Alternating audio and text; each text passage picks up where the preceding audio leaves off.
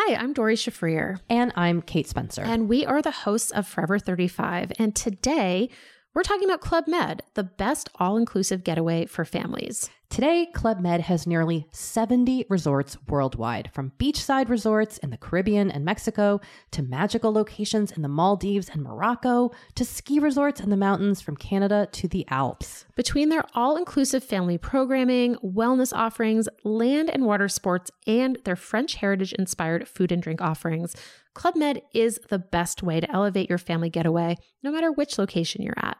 To learn more, visit clubmed.us. Microsoft, c'est des petits filous qui préparent bien leur coup. Et on va aussi parler de Callisto Protocol, de A Little to the Left et de plein d'autres choses dans l'émission d'aujourd'hui.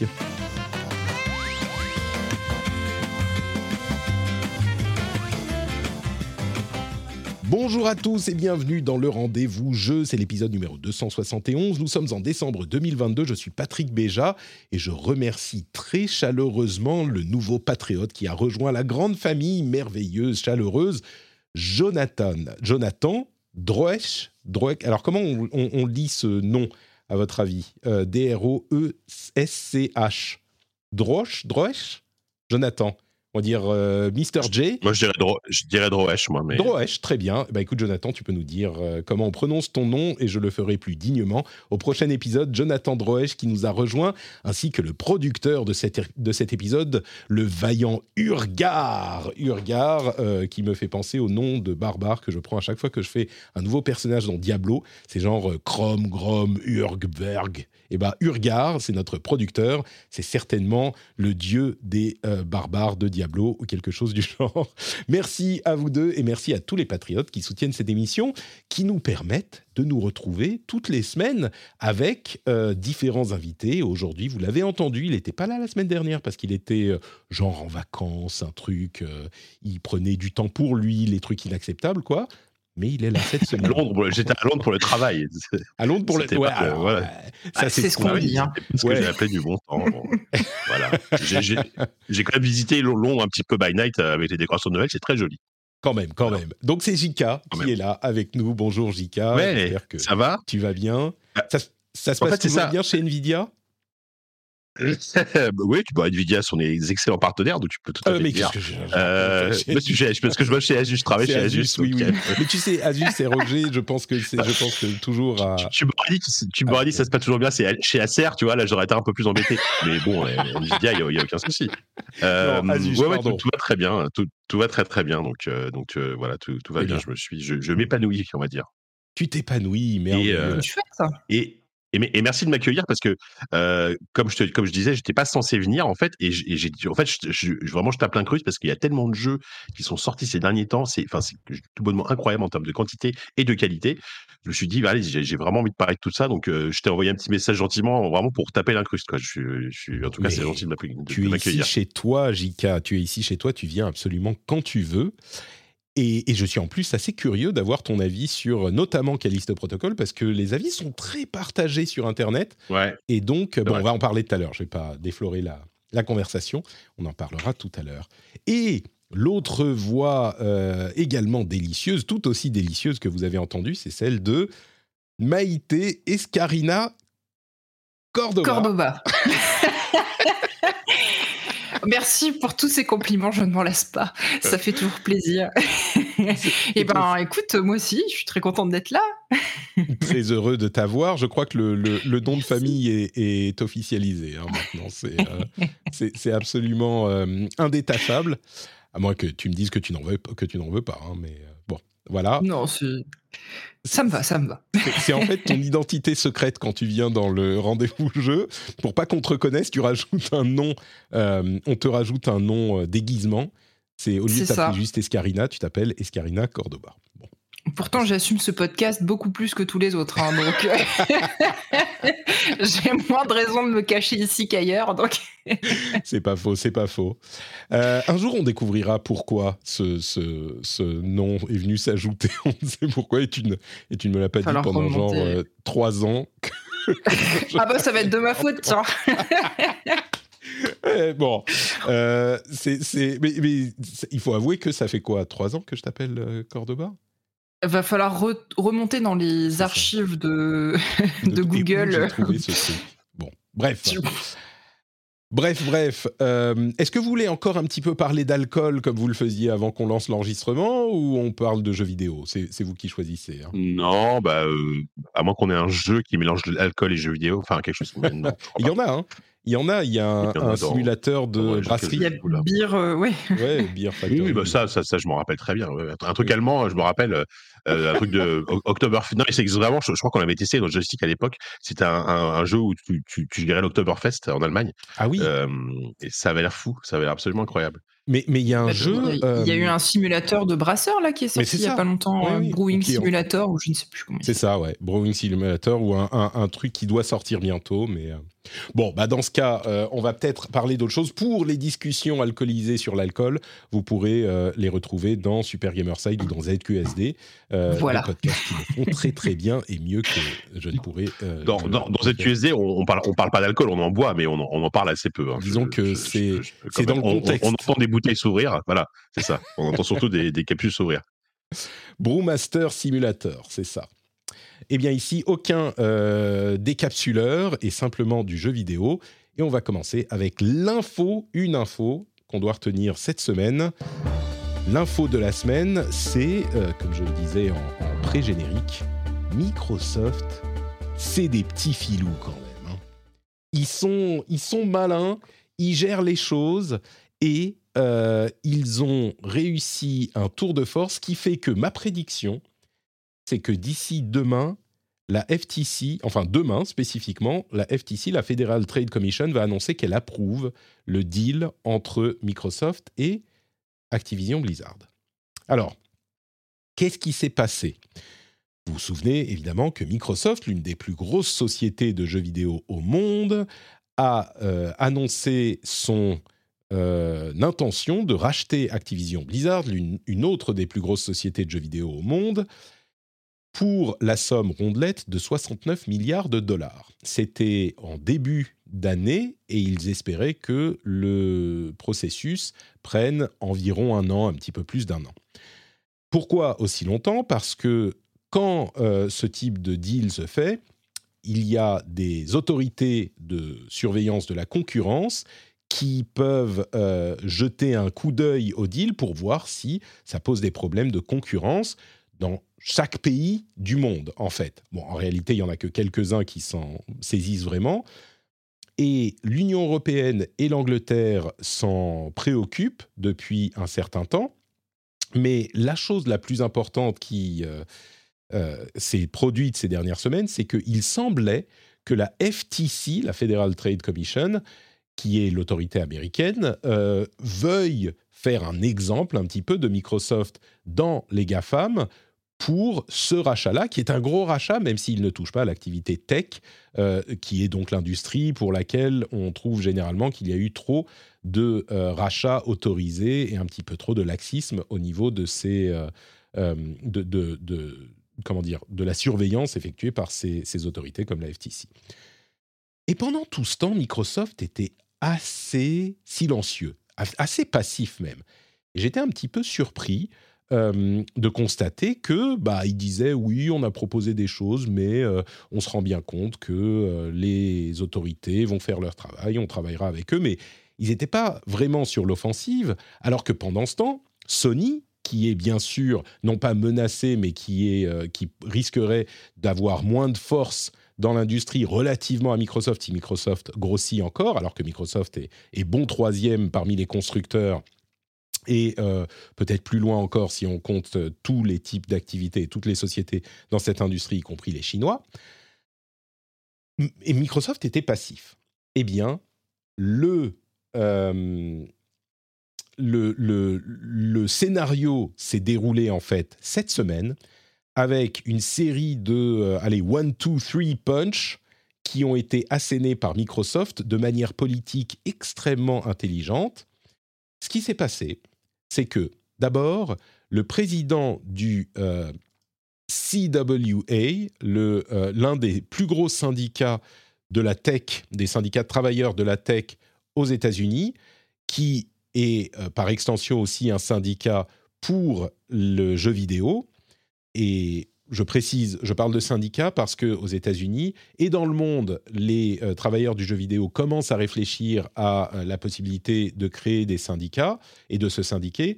Aux États-Unis, c'est beaucoup plus important parce que le droit du travail est beaucoup plus lax aux États-Unis et donc les employés, euh, en particulier du secteur du jeu vidéo, sont vraiment laissés à eux-mêmes face aux employeurs et ils n'ont ils pas d'assurance euh, santé, ils n'ont pas d'assurance chômage, etc., etc. Donc encore plus qu'ailleurs, aux États-Unis, le fait de se syndiquer et d'avoir une force de négociation collective avec les euh, entreprises pour lesquelles ils travaillent est vraiment important.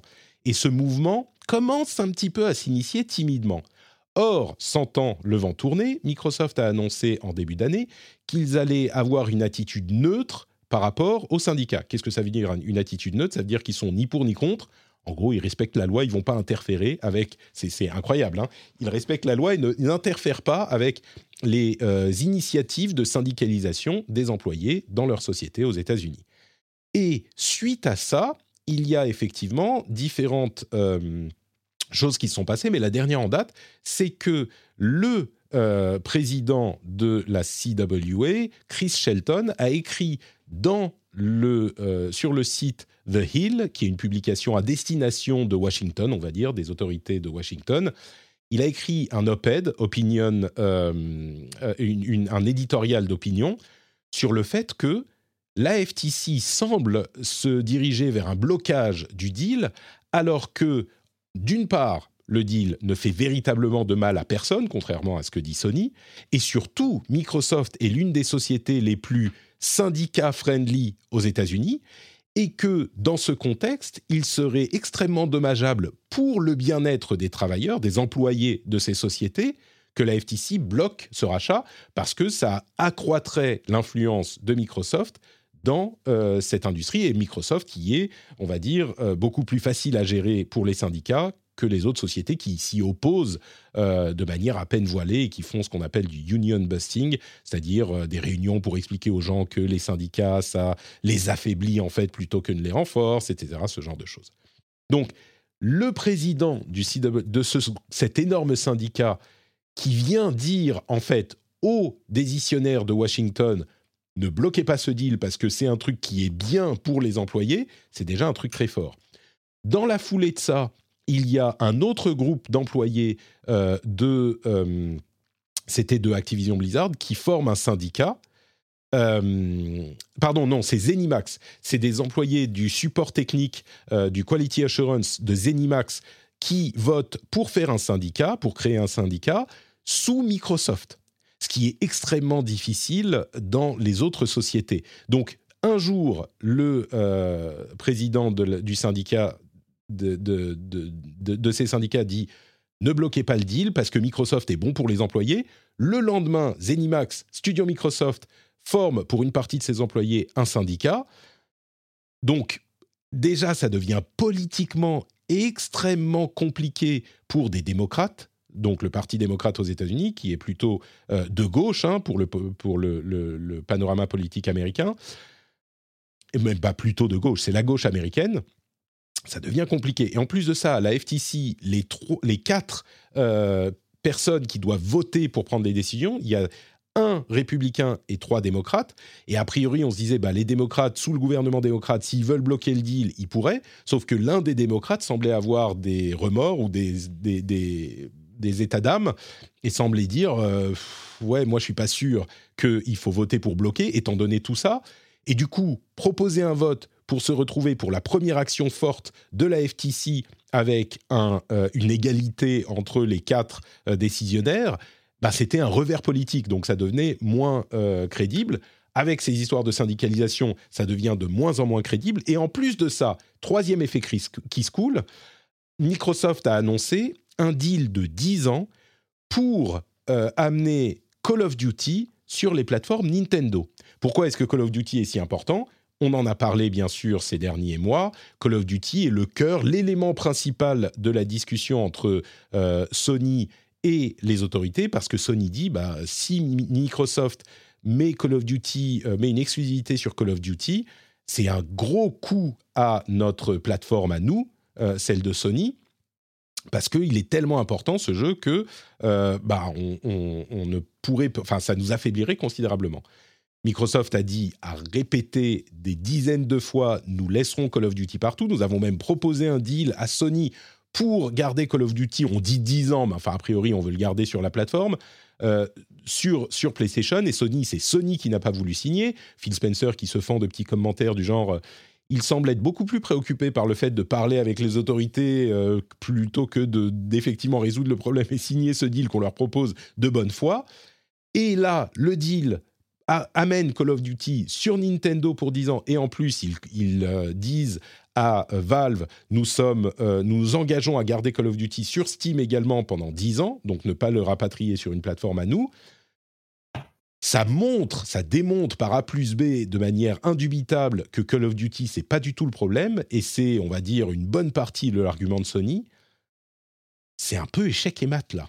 Entre le bénéfice pour les travailleurs et par les syndicats et l'absence d'exclusivité, moi, ma prédiction, c'est que la FTC annonce. En plus, Brad Smith, le président euh, de Microsoft, a euh, été rencontré visiblement la FTC hier ou ce matin moi, mon, estimation, c'était déjà euh, au début de semaine, et là j'en suis encore plus renforcé, demain, vendredi, le jour où ça fait le moins de bruit possible pour les news qu'on veut pas trop, euh, euh, dont on veut pas qu'elles fassent trop, de bruit, la FTC annonce nous, nous approuvons le, deal. de là qu'en début de semaine, ils semblaient être plutôt contre. Vendredi, ils vont annoncer qu'ils l'approuvent et que c'est plié, que c'est terminé, qu'on n'en parle plus. Et bien sûr, une fois que la FTC l'a approuvé, il est plus compliqué pour euh, à la fois l'Angleterre et l'Europe, qui sont les deux gros morceaux qui restent, de ne pas l'approuver, même si rien n'est impossible. Hein. Mais euh, ça semblerait, euh, ça semblerait assez crédible. On dit dans la chatroom, Microsoft ne propose pas de deal à Sony, justement. Si, si, si, si, si, si, si, si, si. Microsoft a proposé le deal à Sony et c'est Sony qui ne l'a pas pris. Ils ont un contrat déjà prêt, comme celui qu'ils ont avec Nintendo, ils ont un contrat prêt, et Sony fait la sourde oreille. Sony, ils font genre, oh, mais vous vous rendez compte, euh, si jamais euh, Microsoft nous enlève euh, Call of Duty, ça n'irait pas. Mais Microsoft, ils sont là, mais attendez, on a le contrat là. Tu veux une photo du contrat? Qu'est-ce que qu'est-ce que tu veux en fait? Et c'est évidemment Sony qui joue pour dire. pour, essayer de bloquer le deal autant qu'ils peuvent, et c'est de bonne guerre parce qu'ils veulent sécuriser leur position. Mais, mais clairement, c'est Sony qui freine des cas de fer et des cas de pattes pour ça. Bon, c'est terminé, là, c'est plié au moins aux États-Unis. Ouais. Moi, j'ai, moi, j'ai une question, Patrick. Il n'y a, a, aucune autorité dans le monde euh, qui a accepté, qui a, qui a, validé le deal pour le moment, c'est ça? Si, mais c'est genre, je crois, le Brésil ou ce genre de choses. Tu vois, c'est des autorités un petit mais peu moins... les gros, les Européens, enfin les gros entre guillemets, les, les Européens et les Américains, pour le moment, ils n'ont pas, euh, ils ont pas validé quoi que ce soit. Tout à fait. L'Europe, les États-Unis et l'Angleterre n'ont pas validé et même plus que ça, semblent être en train de regarder ça de très très près avec un mmh. a priori jusqu'à il y a quelques jours plutôt négatif. Après, pour une fois, c'est, moi qui vais faire l'avocat du diable dans, émissions, émission, Patrick, d'habitude c'est toi. Mais c'est vrai que la, position de Sony, elle est, elle, est, compréhensible dans le sens où l'argument quand même euh, qui va être massu euh, à terme, c'est que euh, Call of Duty sera dans Game Pass. Donc Call of Duty sera, entre guillemets, gratuit pour les gens qui ont Game Pass. Donc forcément, c'est quand même une espèce de... Alors, je, rappelle jusqu'à parler de concurrence déloyale, ce serait trop fort mais il y a quand même un vrai argument là-dessus, tu vois? Donc c'est aussi pour ça. Enfin, je, peux comprendre aussi le discours de Sony un peu qui, qui, freine des cas de fer là-dessus, quoi. Bah, disons que je suis sûr que Microsoft pourrait dire à Sony, mais nous on le met sur votre, sur votre système d'abonnement aussi. Hein. Il n'y a pas de souci. Nous on le met, on le met partout. Tu crois? Mmh. bah, ouais oui, je pense qu'il voudrait, il voudrait, oh, peut-être pas, peut-être pas. Mais disons que c'est pas la même, euh, la même question, quoi. Après, euh, c'est Sony qui, je pense, ne veut pas s'aventurer sur ce terrain parce que Sony pourrait mettre tout leur, leur gros jeu à eux sur le, leur euh, système d'abonnement également. Euh, bien sûr, bien sûr, bien sûr. Donc, euh, tu vois, c'est un petit peu là, ils, euh, ils ont une stratégie différente, mais ils peuvent peuvent pas imposer cette stratégie différente. Enfin, c'est une question qui n'a pas vraiment été posée là. le, problème ne se pose pas. Un des trucs qui pourrait se poser, c'est est-ce que le, les autorités demanderaient, en plus de cet accord de longue durée pour Call of Duty, demanderaient qu'il n'y ait pas de jeu qui soit exclusif au Game Pass, en tout cas parmi les gros, tu vois, que, Microsoft ne puisse pas dire bah, ce jeu, il n'est que sur le Game Pass et pas sur d'autres euh, plateformes. C'est possible. mais mais c'est le seul truc qui, qui me paraît, qui me paraît, comment dire, crédible et probable comme autre condition. Quoi.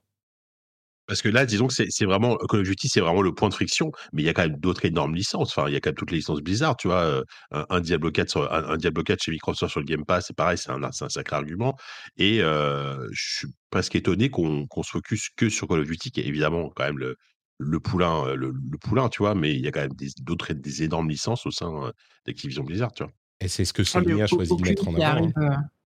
Ouais aucune qui arrive à la cheville de Call of Duty. C'est pour ça que c'est lui qui cristallise le, débat, mais euh, bon, on mmh. sait très bien qu'effectivement, hein, ça va plus loin que ça. Ouais. Quand tu vois les chiffres de Modern Warfare 2, par exemple, en termes de revenus et tout, qui sont monstrueux, alors que le, jeu est pas, est pas dingue en soi en plus, mais c'est un, autre problème. je comprends aussi que voilà que, que, ce soit comme une sorte de bataille, une bataille. Oui, mais le problème, pour être clair, le problème, n'est plus du tout que euh, Call of Duty ne sera pas sur les plateformes Sony. C'est Sony qui s'en sert comme argument politique pour faire valoir son mmh. argument, parce que Call of Duty ne sera pas en exclu. Là, c'est terminé. Depuis des mois déjà, euh, il est garanti qu'il ne sera, pas exclusif. Donc, c'est vraiment un argument. Là où je pense que les choses ont suivi leur cours, c'est que maintenant, c'est pas juste des promesses un peu vagues de Phil Spencer qui dit euh, oui, mais Call of Duty, on n'a pas d'intérêt à le, rendre exclusif, euh, et puis on le gardera pour quelques années.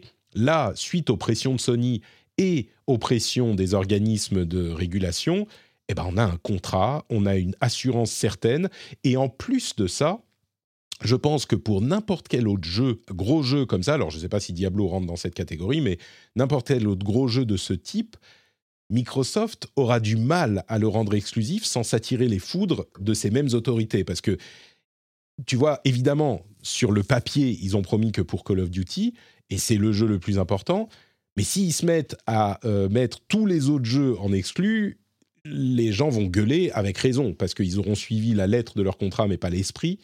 Et, je pense que ça, ça a du coup mis une pression sur Microsoft qui va pas changer les choses aujourd'hui, mais qui euh, les, fige un petit peu de manière plus fiable et puis euh, fait qu'il y a une sorte d'effet de, comment dire, de, peur ou de pression a, fortiori aussi sur la boîte. Donc, les, même si l'accord est donné, je pense que suite à toutes ces pressions et suite à toutes ces, ces discussions, l'accord est donné dans des conditions un petit peu différentes que s'il avait été donné sans aucune discussion. Et c'est genre, ouais, bon, ok, vas-y, euh, on, parlait par exemple des prochains rachats. Là, ce rachat risque de passer. S'il y en a encore un, par exemple, je ne suis pas sûr que ça se fera aussi facilement euh, du tout, voire que, que ça ne se fera pas. Alors que si celui-là avait été juste OK, vas-y, prends, prends, Activision, pas de souci, et eh ben peut-être que ces discussions auraient eu lieu sur un prochain rachat. Là, ça change un petit peu la donne pour la suite, quoi ils peuvent racheter qui après Activision Blizzard enfin, enfin, je veux dire, si, il reste bien sûr des, non, mais il reste des acteurs énormes comme EA ou Ubisoft, mais. des, des Japonais. mais, euh, ou, ou, des, ou, des, ou des boîtes japonaises, effectivement, des Square Enix, euh, des. Euh, des, Capcom, des Sega. Des, des Bandai, ouais, oui, Sega, c'est vrai qu'il y a Sega aussi. c'est vrai, c'est vrai. Bon, mais ils sont quand même pas dans la, dans la même position financière et, même, et sociale que pouvait l'être Activision Blizzard. Bien sûr. Et puis, euh, accessoirement, je pense que là, ils en ont. Là, c'est bon. Je pense que, tu vois, c'est terminé. Ils ont quand même un certain nombre de studios. À un moment, plutôt que de continuer à racheter des studios, il faudrait peut-être qu'ils en fassent euh, sortir des jeux, qu'ils leur fassent mmh. sortir des jeux, mmh. parce que jusqu'à maintenant, c'est pas brillant non plus. Tu vois, ils en ont accumulé 38 000 euh, et ils ont sorti trois jeux, dont deux moyens. Donc, bon, ça joue aussi bien sûr, après, ils peuvent racheter des, plus petites boîtes hein, sans que ça fasse beaucoup de bruit, mais, euh, mais clairement. Et puis, comme tu le dis, Eska, il y a la question euh, de la situation euh, de, Activision Blizzard. Je t'avoue que quand le, deal sera validé, moi, je soufflerai un petit coup quand même parce que je suis un peu, je suis toujours frustré de ce qui s'est passé l'été dernier et du fait qu'on n'ait pas eu de résolution satisfaisante ou même semi-satisfaisante. Donc au minimum, le fait que l'influence de Microsoft s'étende à, Activision Blizzard, ça me, ça me laisserait respirer un peu. Bah, c'est clair que c'était une des choses qui nous faisait voir le deal comme une bonne nouvelle quand ça a été annoncé, un des premiers trucs auxquels on a pensé, c'est euh, waouh, Blizzard va être sauvé entre guillemets, et sans forcément voir effectivement tout ce qu'il y avait derrière et qui a bien été remué par les par les gens qui sont pas favorables à ce deal-là mm. dans les jours et les semaines qui ont suivi. C'est vrai que ça parle de tout simplement. Et, si Microsoft rachetait Sony dans le chat, tu vois voilà, Comme ça, au moins, on n'en parle plus. on n'aurait plus de problème. voilà, c'est bon, allez. Au moins, la question se pose plus. Euh, Bobby Kotick mm. devrait quitter la société avec son parachute doré en centaines de millions, certes, mais il devrait quitter la société si le deal se fait. C'est ce qu'on décodait des, messages euh, à peine voilés envoyés par les, les, dirigeants euh, au moment de l'annonce du, du deal. Et puis, euh, à côté de ça, il y a quand même la filouterie de Microsoft qui s'étend au-delà de tout ce dont, on vient de discuter, parce que deux jours avant tout ce euh, ramdam et tout ce bordel, sur le deal, ils ont annoncé un petit truc minuscule. Ils ont dit Ouais, euh, bon, finalement, nos jeux, vous savez qu'on disait qu'on on n'allait pas faire comme Sony et les passer à 70 dollars, donc 80 euros en Europe. Euh, nos jeux first party, donc nos jeux à nous qu'on produit nous-mêmes. Bon, finalement, 2023, on va les passer à 80 euros parce que euh, ça, ça va pas. Là, ça va plus, quoi. On est, on est bien obligé. On est obligé. On est obligé. Et donc, un de ces, de ces trucs où ils avaient euh, pas raillé Sony, mais enfin, ils avaient dit Sony augmente le prix de 10 euros. Nous, non, c'était il y a quoi? C'était il y a deux ans. Alors oui, les choses ont changé il y a deux ans, mais c'était clair que ça allait arriver. Et là, tout à coup, ils l'ont annoncé. Et deux jours plus tard, il y a eu un tel bordel que tout le monde a oublié cette histoire. Ils sont malins chez Microsoft. Ils sont vraiment malins. Faut bien rentrer. Est-ce que du coup, euh, est-ce que du coup le, prix du Game Pass va augmenter? Ça, par contre, on ne sait pas. Et eh ben, parce que euh, Enfin, en fait, cette augmentation de vente, c'est un argument supplémentaire pour t'abonner au Game Pass, évidemment. Et c'est pour ça que c'est encore plus des filous chez Microsoft. Ah, c'est incroyable. Ils augmentent le prix d'un truc, mais en fait, mécaniquement, ça fait relativement baisser le prix du reste. C'est un encore meilleur deal, le Game Pass. c'est fou. En fait, moi, je, réussis toujours à profiter de mon 70 euros, un jeu à, pardon, un jeu, un jeu à 80 euros, c'est euh, 8 mois de Game Pass, en gros. Quoi. Enfin, pas, pas la mmh version Ultimate, mais tu vois, c'est quand même. Ouais. Ouais, ouais. Pardon, est-ce que tu as quelque chose? Non, je disais que j'arrivais toujours à profiter de la, petite astuce pour avoir le Game Pass à 1 euro sur le PC. Je me demandais combien de temps ça allait encore durer. Ça marche toujours. Bah, en fait, ça marche toujours. Une fois que tu t'es abonné, mon, abonnement Game Pass que j'avais pris il y a trois ans vient de se terminer. Donc j'ai payé mes 12 euros euh, là il y a quelques jours. Euh, mais du coup, on peut pas la refaire l'astuce. Si je me désabonne euh, et je peux pas refaire, c'est quand on, s'abonne pour la première fois. ouais, mais toi, tu as le, as le Game Pass Xbox et PC. J'ai le Ultimate, oui, bien sûr. Ouais, alors que sur le PC only, euh, si tu attends l'expiration de ton abonnement, derrière, tu peux te réabonner pour 1 euro. Il faut juste désactiver le. attends, on dit dans la chatroom, si, si, tu peux le refaire. Ok Faut pas avoir d'abo valide. Ah, mais je vais désactiver mon abonnement et le refaire alors mais Il faut juste désactiver son, son, paiement automatique et une fois que une fois qu'il arrive à expiration, il te propose le réabonnement à 1 euro. D'accord. Ah, mais vite, vite, vite, il faut que je le fasse. Très bien. Bon, bah, je vais refaire ça du coup. Bref, voilà pour euh, le, les différents sujets des petits filous de Microsoft. Euh, c'était. J'avoue que je suis très impressionné par leur euh, maîtrise politique et stratégique. Ils se sont assis en fait cet été dans un bureau avec Brad Smith, Satya Nadella et Phil Spencer. ils se sont dit bon, on va faire comment? Pour faire passer le truc. Euh, et, ils ont bu un petit peu de bière et ils ont trouvé un plan machiavélique qui, je crois, va fonctionner. Enfin, on va voir. Hein. Ça se trouve, je vais me planter, mais moi, je suis convaincu. Euh, take out the trash day tomorrow. La FTC annonce c'est bon pour nous et on va dire dans les dans les deux mois, euh, ça passe pour l'Europe et la et l'Angleterre également. On va voir. Sinon, ils rachèteront la FTC et ça passera. Sont plus après en même temps. Eh bien, écoutez, euh, c'est tout pour nos gros sujets à retenir cette semaine. Et je vais donc vous rappeler que vous pouvez soutenir le rendez-vous jeu pour euh, des sommes bien plus modiques que celles du Game Pass ou d'un jeu Microsoft. Vous pouvez aller sur patreon.com slash rdvjeu pour regarder ce qui vous est proposé, des petits euh, bonus à recevoir quand vous êtes abonné, des euh, timecodes, des petits euh, after-shows, des émissions sans pub et sans cette partie promo au milieu, etc. Et en plus, le plaisir de savoir que vous soutenez cette émission. et ça, franchement, honnêtement, ça n'a pas de prix. Euh, enfin, si, un euro par épisode, par exemple. Ça, c'est un des prix que ça peut avoir. Mais, le plaisir n'a pas vraiment de prix. Donc, au final, vous faites quand même un deal incroyable. Hein. Allez voir sur patreon.com slash rdvjeux. Je dis souvent que le Game Pass est le meilleur deal euh, in gaming, the best deal in gaming, le meilleur, la meilleure affaire euh, du, du monde pour les joueurs.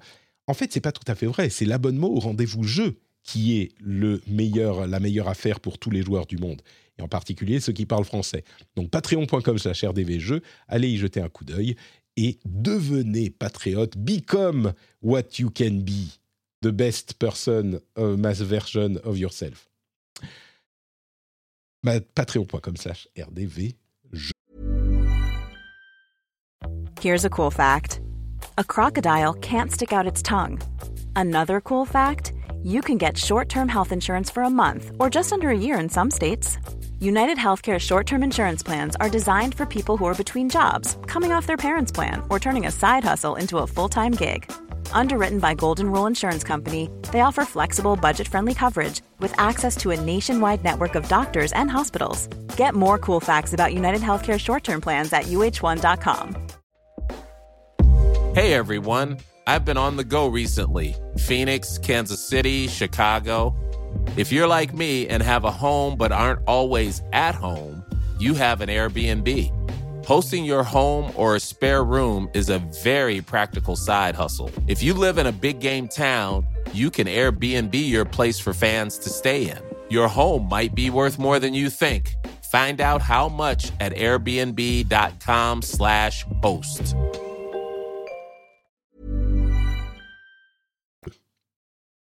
Et on passe maintenant à la partie des jeux auxquels on joue en ce moment. Alors moi, le jeu auquel je joue en ce moment, c'est euh, essayer de faire en sorte que mes enfants aillent à la crèche. C'est pas facile. Euh, ils sont malades tout le temps. C'est vraiment un hard mode. Mais Jika, lui, il joue à des vrais jeux, comme par exemple Callisto Protocol. Dis-nous tous sur ce jeu dont j'ai entendu Exactement. beaucoup de choses euh, contradictoires. Oui, oui, oui. C'est vrai que c'est marrant parce que, enfin, c'est marrant. Le, le, j'ai pas été voir le BT critique, mais en France, le jeu est, reçu de manière très, très, euh, très, très partagée, on va dire. Ça va de, euh, j'ai vu un 18 sur 20 chez Jeux Actu, qui est peut-être un peu exagéré. J'ai vu un 4, 4 sur 10 chez Gamecult. Tu vois, vraiment c'est peut-être un peu aussi exagéré. Et moi, je me situe, alors du coup, je suis, je, je suis boîte, je me situe, je me situe plus au niveau de jeuxvideo.com qui a mis 15, euh, puisque alors, alors, pour le coup, je, précise, j'en suis peut-être à la moitié. Hein, j'ai pas, j'ai pas fini le jeu encore, mais bon, je, pense que j'ai déjà un bon avis sur, sur ce qu'est le jeu, surtout par rapport au, par rapport au review, ça colle avec mon ressenti. Bah, alors c'est un, c'est un, je rappelle comme ce que c'est, c'est un jeu d'horreur euh, de, science-fiction qui est le, successeur spirituel de Dead Space, hein, qui était sorti il y, a, quelques années maintenant, puisque c'est créé par un studio qui a été monté par Glenn Scofield, qui était lui-même directeur sur Dead Space. Donc complètement, on est vraiment dans cette espèce de, ouais, de, de, de suite spirituelle au premier Dead Space. Donc, euh, on explore cette fois-ci euh, une prison, qui est une prison sur une planète perdue, enfin une, lune de Neptune, je crois, un truc comme ça. on est un prisonnier en fait qui qui, qui, essaie de sortir de cette Callisto, voilà. On est un prisonnier qui essaie de s'échapper et évidemment une prison qui est, qui est, qui est aux mains d'espèces de, de créatures absolument dégueulasses le jeu, le jeu est, par contre, est, vraiment, vraiment gore, mais vraiment à un niveau assez, assez sensationnel. Alors moi, je suis ravi, hein, j'adore ça, mais je vous préviens, ça, c'est très, très, très, très, très gore, et surtout les mises à mort du héros très inventives. Vraiment, c'est à base de, de mâchoires arrachées. Enfin, c'est vraiment superbe en gros plan. Hein. pour ça, c'est vrai qu'on en a pour notre argent. Euh, et donc voilà, on est sur un jeu d'action aventure euh, assez assez classique en fait au final, puisque euh, c'est même assez relativement linéaire. On, on, on, avance, on, on, tue des on tue des monstres, on débloque des portes et, et, on a un pouvoir de, de plus ou moins télékinésie où on peut attraper notamment des objets et des monstres pour les balancer plus loin, etc. Voilà. Donc, effectivement, euh, à première vue, on peut se dire, voilà, c'est vraiment le, la formule Dead Space telle, telle, qu'elle était, euh, telle qu'elle était il y a, il y a 15 ans. Euh, c'est pas faux, sauf que il y a quelques choix intéressants. Par exemple, euh, c'est plus un jeu de corps à corps que de que de tir à distance finalement. Dead Space, c'était vraiment, tu, tu, tu te mettais le plus éloigné possible pour pouvoir pour pouvoir éviter le combat, la confrontation au corps à corps, parce que là, tu étais forcément perdant. Là, c'est globalement l'inverse. Il faut vraiment aller au corps à corps parce qu'on a très peu de munitions et on a une arme, une espèce de massue électrique qui permet de se battre en fait. Et il y, a tout un système d'esquive qui est plutôt marrant, qui est a, l'air d'être un, peu inspiré des esquives dans la boxe, tu vois. On fait euh, un coup à droite, un coup à gauche pour éviter les coups. Euh, et en fait, euh, voilà, il y, a un mélange de corps à corps et quand même de tir à distance, mais de manière assez dynamique, qui rend les qui rend les affrontements hyper. C'est vraiment très très brutal, très vraiment. On est on est vraiment pris dedans à chaque, combat, surtout que c'est assez difficile. Ça peut être assez difficile. Et ça fonctionne extrêmement bien, ce système de combat, euh, quand il y a un ennemi à l'écran, voire deux. Quand, quand il commence à avoir trois ou quatre, ça commence à devenir très compliqué parce que là, la caméra part en tous les sens et ça peut être mmh. assez pénible, malheureusement. Donc, c'est un peu le défaut du ou jeu. trop? Compliqué bah, là, par exemple, moi, moi, je sais que j'ai eu un passage. Euh, j'ai eu un passage, une sorte de scène de siège où tu dois, classique, tu dois attendre quelques minutes qu'un qu'un truc se déclenche et donc pendant ce temps, tu, tu te tapes des vagues d'ennemis ce passage-là, au bout d'un moment, je me suis, je suis, je l'ai passé en facile parce que tu peux. Mmh. Par contre, ça, ce qui est bien, c'est que tu peux. Il y a, y a, beaucoup d'options d'accessibilité. Tu peux switcher de, de, difficulté à la volée, te mettre en facile si, si, si tu passes un, un, niveau, un passage trop compliqué, puis te remettre en normal ou en difficile. Donc ça, c'est bien. Donc par exemple, ce passage-là, typiquement, je, au bout d'un moment, j'en ai eu marre. Euh, à partir du moment où j'éprouve plus de plaisir, tu vois, dans, ces scènes-là, hop, je me, je m'embête pas trop. Euh, c'est ce que j'ai fait sur Plectel, par exemple, sur certains passages très pénibles sur la fin, et mmh. euh, j'ai aucun problème avec ça.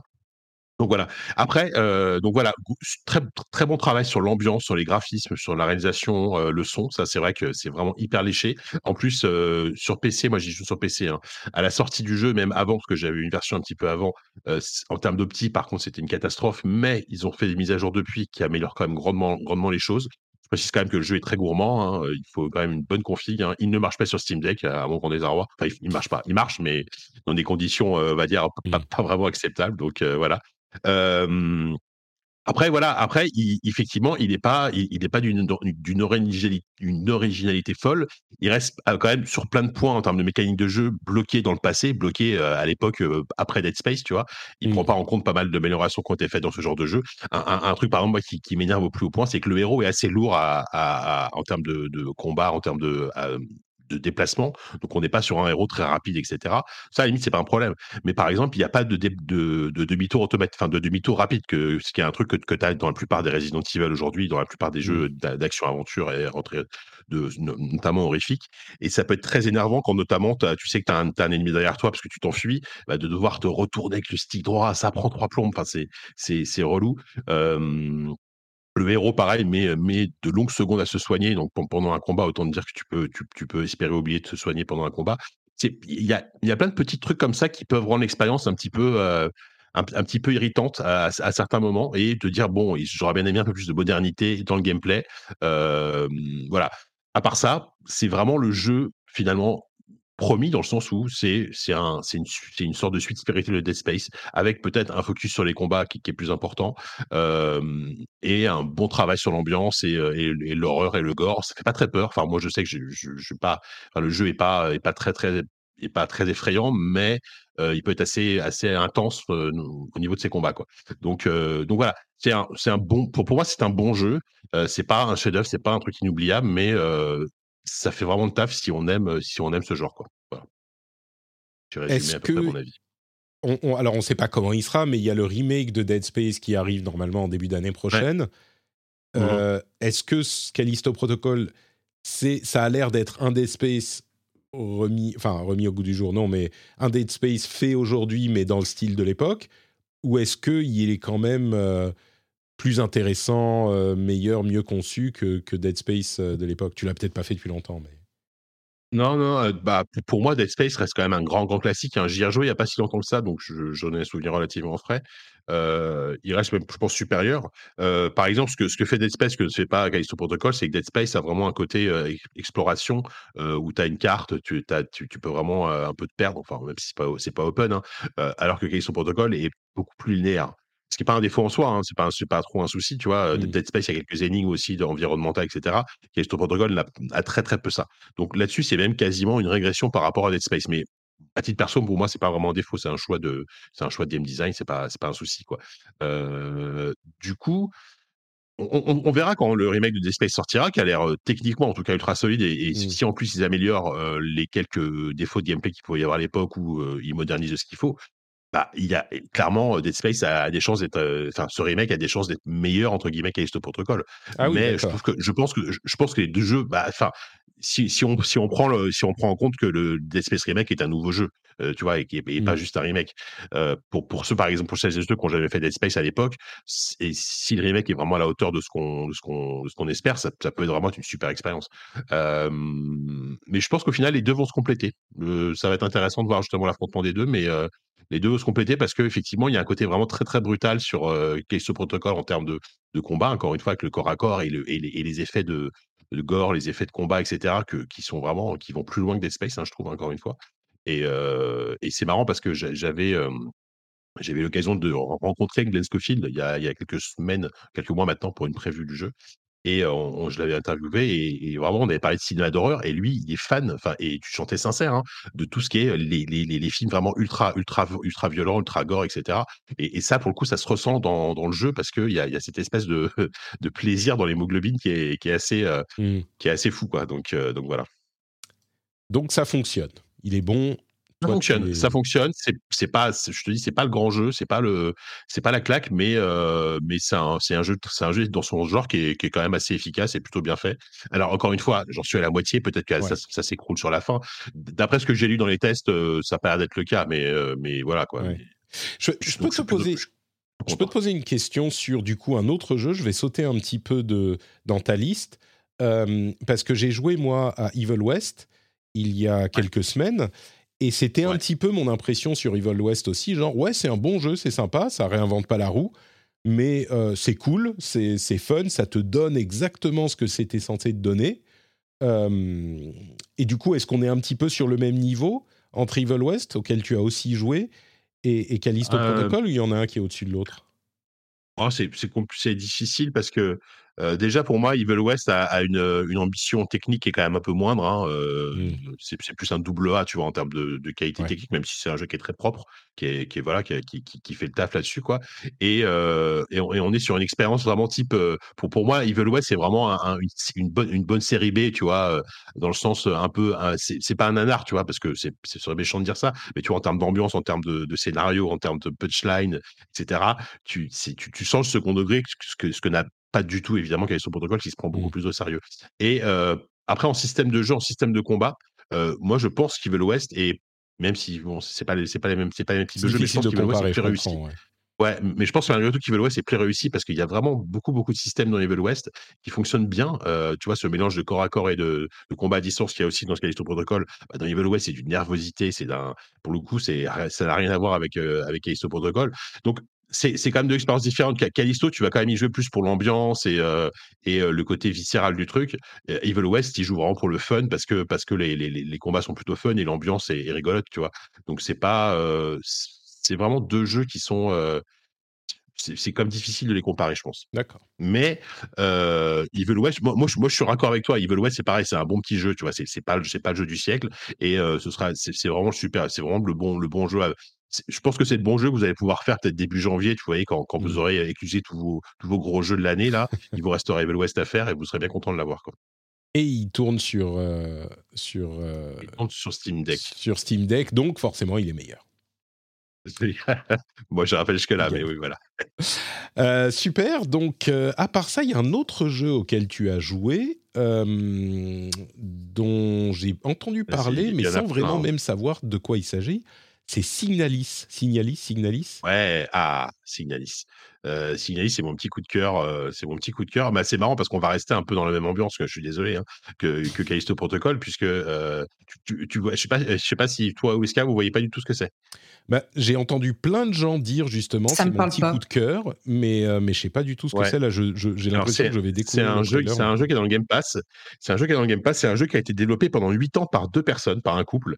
donc voilà, ça, ça c'est juste pour l'histoire. Et c'est un c'est à nouveau un survival horror de science-fiction. Sauf que là, on est vraiment à, on est vraiment à l'opposé complet de, de, Callisto Protocol en termes de budget, en termes de, de visuel, en termes de plein de choses. Puisque là, on est sur vraiment, on est sur un gameplay à l'ancienne, c'est-à-dire qu'on est très, très, très dans l'esprit des premiers Resident Evil ou des premiers Silent Hill, euh, dans le sens où euh, on est beaucoup sur, on est sur énormément d'exploration, euh, des allers-retours, trouver les bonnes clés, les bonnes énigmes pour débloquer les bonnes portes, etc. une gestion de l'inventaire qui est assez poussée, des énigmes qui sont qui peuvent être assez durs, notamment sur la fin, mais qui sont extrêmement, je trouve, malines et bien trouvées, euh, notamment avec un système de radio tu dois trouver les bonnes fréquences pour euh, débloquer des codes, etc. Euh, c'est vraiment extrêmement, comment dire, extrêmement malin, je trouve, en termes d'énigmes. il y a une super ambiance. Le jeu fait, pour le coup, pour le coup, ce jeu-là, avec pas grand-chose, hein, parce que c'est c'est une vue du dessus en pixel art, il peut, il peut vraiment te mettre mal à l'aise parce que on sent clairement c'est de la science-fiction, mais on sent quand même clairement l'influence surtout de Silent Hill parce qu'il y a un côté très euh, horreur psychologique euh, euh, qui est vraiment sympa, avec en plus des, des cinématiques, des cutscenes et un design qui fait très qui va faire très manga ou du type de science-fiction, type Gun, Gun, Gun ce genre de choses. Gun, ouais. C'est de, la, de la 3D, hein, mais de la 3D qui fait penser effectivement à des graphismes peut-être, je sais pas, le plus proche, ça serait du 16 bits Ouais, voilà, c'est la, moi j'appelle ça la 3D isométrique, quoi. C'est une sorte mmh. de, c'est une vue du dessus euh, avec euh, quelques cinématiques, avec un scénario par contre qui est extrêmement euh, cryptique et c'est voulu, hein, c'est vraiment voulu, avec des, des, trucs où tu comprends pas tout, mais justement tu as, envie de te, envie de te poser des questions parce que ça raconte beaucoup de choses à travers juste des, des, logs et quelques textes que tu vas lire et des, des, des scènes cinématiques qui sont très courtes mais qui sont qui sont vraiment très belles. Enfin, vraiment, c'est mmh. c'est un jeu que j'adore. Alors, faut, faut quand même préciser, on est dans une formule à l'ancienne, donc faut, il faut être prêt à faire beaucoup d'allers-retours, à faire, mmh. euh, à, gérer ton inventaire euh, à, la, à, la, casse près, par moment, à devoir faire des choix en, en, en, mettant des trucs euh, dans, dans, ton, dans, dans, ton coffre, etc. Et à se prendre un peu la tête sur des énigmes. Les combats sont pas spécialement passionnants, mais ils sont, ils, sont ok, voilà, ils sont assez ok, parce que les créatures sont un peu tout le temps les mêmes. Mais par contre, l'ambiance est super, l'histoire est super, de ce que j'en ai compris, on va dire. Et, et, et voilà. c'est un jeu qui peut, qui peut être frustrant sur la fin. Par contre, moi, je sais qu'à la fin, j'en avais un peu marre, mais va peut-être mériter un, un, poil moins long.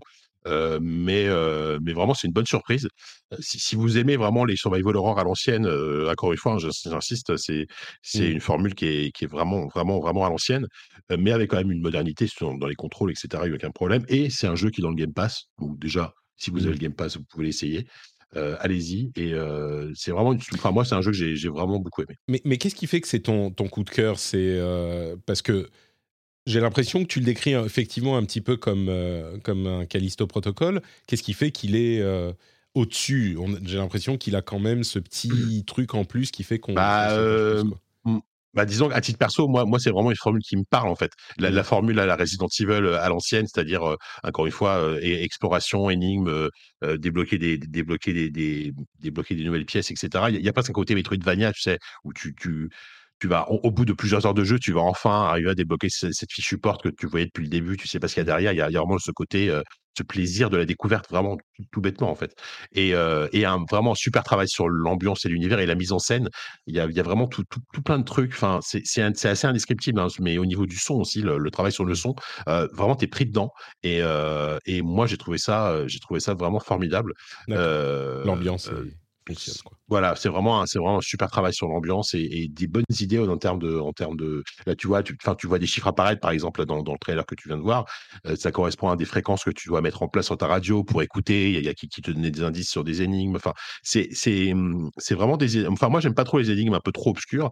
Là, en fait, elles sont pas obscures, elles sont, elles sont très très malines en fait, et, et c'est toujours des, ils arrivent toujours à trouver un, ils arrivent toujours à trouver un petit twist qui te dit ah mais j'avais pas pensé à ça. Ça c'est mmh. hyper malin et et vraiment, c'est un, c'est un, c'est vraiment un bon petit, un bon petit jeu, euh, enfin un très très bon jeu même. Euh, je, ne sais pas s'il sera mon top, il sera peut-être dans mon top de l'année, je vais voir. Carrément, d'accord. Bon bah écoute, ça on verra en fin de, de mois. On va faire un petit, euh, un petit épisode Gotti, mais on en parlera eh à ce moment. J'ai hâte. Super. bah, du coup, sur les jeux suivants, si tu peux passer un tout petit peu plus bah, vite. Bah alors, euh, Pentiment, on en a déjà parlé, mais je ne vais pas euh, forcément revenir dessus. Enfin, moi, enfin, je sais que vous en avez déjà parlé. Je crois que c'est c'était Julie qui, en avait parlé. Moi, c'est malgré tout, j'aime vraiment le jeu sur plein de points, mais ça reste un petit peu une déception malgré tout. Euh, sur Pentiment, je trouve que en deux mots, la, liberté qui était que, que, je présentais quand j'avais fait la démo, elle n'est pas finalement, elle est pas tant là tant que ça. C'est assez linéaire. Et je trouve que le jeu est tout bêtement, le jeu est trop long. Le, jeu est trop long. le jeu est divisé en trois actes, en fait. Et à la fin de l'acte 2, tu as vraiment une fin en plus que, que j'aime beaucoup. La fin de l'acte 2 est géniale et pourrait être la fin du jeu. Et ben non, tu repars sur un troisième acte qui dure 5 heures. Et franchement, moi, à ce moment-là, je me suis dit, j'ai plus envie, en fait, là. Même si j'ai pris beaucoup de plaisir, justement, avant. Et je trouvais que je trouve que le jeu pêche, c'est bête, hein, mais pêche par excès, en fait. voilà. Après tout, après, par contre, ça reste un truc, une proposition vraiment unique, unique en son genre. Et voilà, un, jeu qui parle de la Bavière au XVIe siècle, enfin, tu vois, c'est pas, pas un truc que tu as souvent dans, dans, dans, dans, une abbaye. Sauf que désolé, Starina, c'est pas des brasseurs, c'est des, c'est des moines copistes. Hein. Bah, je suis en plein dedans là, je, je dois être dans l'acte 1 du coup. Il, dure ah, combien ouais, bah, en, en, tout, en tout, il dure une quinzaine d'heures à peu près. Euh, et, pour moi, c'est un jeu qui, qui, aurait mérité de durer 10 heures, pas plus. Quoi. Et euh, bon, après, euh, c'est un jeu malgré tout que, que, que, j'ai beaucoup aimé hein, au, final, mais par, rapport, par rapport à mes attentes, je suis un petit peu déçu. Quoi. Bah, je, suis, suis pas étonné parce que c'est vrai que c'est un jeu qui est assez engageant, je trouve, ne serait-ce que dans sa mise en forme. Ouais. Et ouais, tenir 15 heures dessus, c'est pas, pas évident. Ah, c'est ça, en fait, c'est 15 heures de la même chose au final. C'est 15 heures de lecture et de choix de dialogue. C'est littéralement quasiment que ça. Et alors, c'est très bien écrit, hein, et, c'est passionnant ce que ça, que ça raconte est passionnant, surtout que c'est hyper documenté. On sent que ça veut vraiment coller à la, à la réalité historique. Euh, là-dessus, c'est vraiment génial, mais encore une fois, moi, j'aurais préféré un truc un peu plus resserré, quoi. Donc, euh, donc voilà. Ok. Euh, tu joues aussi. Alors, ouais, vas-y, vas-y. Ouais, je, vais essayer d'en parler rapidement des deux derniers parce que je, ceux-là en plus, vraiment, c'est des pareil, c'est des trucs un peu moins connus. Euh, alors Flat je, je, vais faire Flat en premier. Flat ça vient de sortir. C'est un jeu, euh, c'est un jeu français qui fait qui est fait par Monkey Moon Studio, qui est, qui sont les auteurs de euh, Nightcall. Je sais pas si ça vous parle de Nightcall. C'est sorti à. Oui, le. Tu joues un taxi, Voilà, tu, joues un chauffeur de taxi qui va rencontrer des gens et tu dois tu, dois démasquer un tueur en série. Là, c'est leur nouveau jeu et euh, en fait là, c'est tu, tu, un jeu, c'est un jeu de gestion, un jeu de gestion narratif. C'est-à-dire que tu es le, gérant d'une station-service dans un futur. Euh, enfin, je crois que ça se passe. D'ailleurs, ça se passe en 2022 ou en 2023, mais euh, c'est un, monde en fait où la technologie a pris un niveau encore plus élevé qu'aujourd'hui. Et en fait, assez rapidement, tu te rends compte que ton patron, c'est une IA, et c'est quasiment dès le début du jeu, en fait, et tu vas te retrouver à gérer cette, cette, station-service en installant des, des, appareils de plus en plus technologiques, et surtout qui vont, aspirer, qui vont aspirer de plus en plus de données personnelles des mmh. clients. Et régulièrement, tu vas rencontrer des, des, clients importants qui vont te parler de leur vie, qui vont avoir des, des, des, arcs narratifs hyper, hyper chouettes, hyper intéressants. C'est un jeu qui est super bien écrit, et c'est un jeu qui parle de notre rapport à la technologie, et qui ne va pas forcément dénoncer la technologie telle qu'elle aujourd'hui et, notre, on va dire, notre notre euh, accoutumance à ça, mais c'est notre, notre rapport à la technologie, mais c'est un jeu qui pose plein de questions sur, euh, sur, euh, sur, sur, sur notre monde aujourd'hui tel qu'il est. Euh, et c'est vraiment hyper bien, je trouve. Alors, c'est, c'est pas un jeu de gestion. Enfin, je veux dire, si, si vous allez pour la gestion, clairement, il faut, il faut mettre ça de côté parce que c'est un jeu de gestion assez light. Euh, c'est assez basique enfin, en termes de jeu de gestion. Moi, ça me suffit parce que les mécaniques sont OK, etc. Euh, par contre, en termes d'écriture et de, de, narration, etc., c'est vraiment super, c'est vraiment super chouette. tu, sais si c'est le même narrative designer que tout à fait, c'est le même. C'est le, c'est Anthony, c'est le Yeti ah, sur Twitter. Il, a mmh. travaillé à ISO. C'est le, c'est le, c'est la quasiment, enfin c'est le même duo en tout cas. Donc c'est euh, Laurent Victorino pardon au game design et, donc Anthony à, la narration donc on ressent en fait le, la en fait si vous avez si vous avez aimé l'aspect narratif de Nightcall vous serez vraiment content de, de, de Flat Eye là-dessus et en plus par rapport à Nightcall il y a des mécaniques de jeu qui sont beaucoup plus intéressantes donc mmh. vraiment c'est c'est une très bonne surprise c'est une très bonne surprise Flat Eye je suis en train d'y jouer en ce moment là et c'est un plaisir. on nous dit dans la chatroom que Silence on joue avait une interview avec eux. Donc, euh, vous pouvez aller. Bah, c'est, c'est, comme ça que je me suis dit que c'est en écoutant cette émission que je me suis dit, il faut vraiment que je l'essaye parce que ça a vraiment l'air chouette. Donc, euh, donc moi, je suis un peu passé à côté. Du coup, je vais me le rajouter dans ma, Ouais, en fait, en fait, il est sorti un peu comme ça et euh, bah en fait, il est sorti sur une période où il y avait tellement de bons jeux euh, que c'était, c'était, c'est difficile. Mais vraiment, donnez-lui sa chance parce que euh, ce que ça, ce que ça raconte sur nous, en fait, sur la société aujourd'hui, c'est hyper, hyper malin, avec une couche d'un jeu, jeu, de gestion, encore une fois, assez light, mais, mais pas, pas du tout déplaisant à jouer. Donc, et il est, disponible sur, sur quelle console? il, est sur Steam, mais est-ce qu'il est sur console? Je sais pas, j'ai pas vérifié. Tiens. Ils l'ont pas mis sur Switch comme. ouais, je sais pas. Euh, peut-être qu'il y a un portage prévu, mais ça, faut vérifier, ouais. Donc, euh, donc voilà. Ouais. nous euh, du, second jeu et on va regarder ça. et, le, et, le, dernier, après, je vous embête plus. Alors, ouais, The Complex on Footage, alors. Pardon, je, me, je, rigole d'avance parce que je, c'est vraiment le, le, truc le plus bizarre auquel Good, Old, Games, hein, donc il n'est pas sur console. Oh. Ouais, il va peut-être arriver sur console plus tard. Euh, alors, The Complex Found Footage, il y a deux arguments euh, pour lesquels vous pouvez l'essayer. C'est gratuit. Alors attends, c'est The Complex Found Footage. The Complex Found Footage, voilà. Et je t'invite, si tu veux, avec le trailer, tu vas voir. Euh, donc, d'une, c'est gratuit, c'est sur Steam, et de deux, ça dure une heure. Donc déjà, bon, vous n'avez pas grand-chose à perdre à, y jouer. en fait, c'est ce qu'on appelle, bah, tu sais, enfin, vous savez, à l'époque, il y a eu cette grande mode des Walking Simulator, hein, donc ces jeux où en vue FPS, on, fait, on fait juste marcher pendant pendant un certain temps et, c'est tout. Bah là, c'est ça. C'est ça, en fait, et on, on commence comment expliquer ce que c'est bah, En fait, le trailer le montre bien. C'est un jeu en fait où on va marcher dans des grandes pièces vides euh, pendant pendant bah, pendant une heure avec des décors qui changent évidemment. Mais en fait, il y a un truc tellement bizarre en fait dans ce jeu, tellement euh, tellement particulier que ce soit au niveau du son ou de l'image, qu'en fait, on finit par avoir très peur en fait euh, d'avancer dans le jeu alors qu'en fait, il se passe pas grand-chose. Et en fait, on ressort de ce truc un peu dans un état un peu bizarre mmh, et, c'est un truc très très étrange. Et en fait, je me suis intéressé à ce jeu parce qu'en fait, c'est le genre de truc dont il faut pas trop parler pour pour ne pas. Ouais, c'est ça. Moi, moi, je, moi, je préfère ne rien dire. Hein, c'est, mais c'est, mais je, je, je je précise que c'est tout à fait normal de, se dire mais qu'est-ce que c'est que ce truc Je ne comprends pas l'intérêt, je, ne comprends pas mmh. ce truc. Moi, j'ai trouvé ça vraiment passionnant parce qu'en plus ça m'a ça m'a ça m'a ouvert des portes sur donc sur un court métrage qui s'appelle The Backrooms, je crois un truc comme ça sur sur YouTube qui est plus ou moins une, une aspiration. Enfin, le, le jeu s'inspire de ce court métrage et en fait ça m'a ça m'a ouvert tout, tout, tout, un pan de la culture internet que je connaissais pas, tout ce qui était euh, backroom et, les, les, liminal spaces. Donc les liminal spaces, c'est en fait ces lieux euh, de la de la vie de la vie de tous les jours, des bureaux, euh, je sais pas, un, un parc d'attractions, une piscine, etc. Mais qui sont complètement vides. Et en fait, c'est des photos sur internet où euh, quand on les regarde, on, est, on se sent un peu mal à l'aise. On ne sait pas pourquoi, parce qu'il y a, y, a, y a quelque chose qui va pas, il y a quelque chose de bizarre. Et ça, ça, ça, ça s'appelle des liminal spaces. Et de là est né en fait un, un mythe sur Internet qui s'appelle les backrooms, où euh, c'est une creepypasta, donc ces histoires d'horreur qui sont inventées, inventées sur Internet, où euh, les gens ont imaginé une sorte de dimension parallèle où on erre comme ça euh, dans, dans, des, dans des bureaux et des, des, euh, pièces sans fin à vie et on devient fou en fait. Et c'est extrêmement documenté sur, sur Internet. Il y a des vidéos là-dessus, il y a des wikis qui sont ultra complets. Enfin, c'est hallucinant. et moi, ça m'a ça m'a vraiment passionné parce que ce jeu-là, en fait, a été la porte d'entrée dans tout cet univers de, cette, cette, espèce de mythologie qui a été créée, que j'ai trouvé hyper intéressant. Donc clairement, c'est, vraiment une expérience très bizarre. Hein. Encore une fois, je peux pas vous le vendre comme un, truc incroyable, etc. Mais vous n'avez pas grand-chose à perdre de l'essayer, puisque encore une fois, c'est gratuit et ça, ça dure pas longtemps. Il faut quand même un gros PC parce qu'en fait, ce qui est bien, c'est que le, jeu est très beau. Visuellement, c'est vraiment photoréaliste et c'est filmé quand même. Enfin, en fait, ça se joue en vue FPS avec un caméscope, un caméscope des années 90. Donc, il y a un filtre en fait à l'écran qui est un peu rétro, qui donne en plus un côté encore plus étrange au jeu en fait. Mmh. et voilà, donc je, vous invite à, au moins vous intéresser au truc si, vous aimez les expériences un peu, un peu originales, parce que c'est vraiment, c'est vraiment assez, assez, assez, assez particulier. Quoi. Ça marche. The Complex Patrick, Patrick, Found, footage. On mettra les, les noms des jeux dans les notes de l'émission. Ouais. Super. Et eh ben écoute, merci. Effectivement, il y avait beaucoup de choses que tu étais en train de. Ah ouais, c'était un long tunnel, mais euh, je voulais, je voulais pas. Et, et, en fait, moi, moi, ce que je trouve pas, je, suis après, je vous laisse. Hein, c'est que je, je, trouve en fait depuis euh, depuis septembre, c'est qu'on a on a une variété d'expériences de jeux vidéo qui sont folles. Enfin, entre Pentiment, entre euh, Flat Eye, entre Immortality, tous ces jeux-là, c'est des jeux qui, qui sont pour chacun leur qualité. il y, a, il y a vraiment une variété dans, dans ce que nous propose depuis six mois là. Je trouve ça, je trouve ça fou quoi. On est d'accord, oui. Non, c'est sûr que c'est le truc qu'on répète depuis des années maintenant. Ou, je sais pas, c'était genre 2016.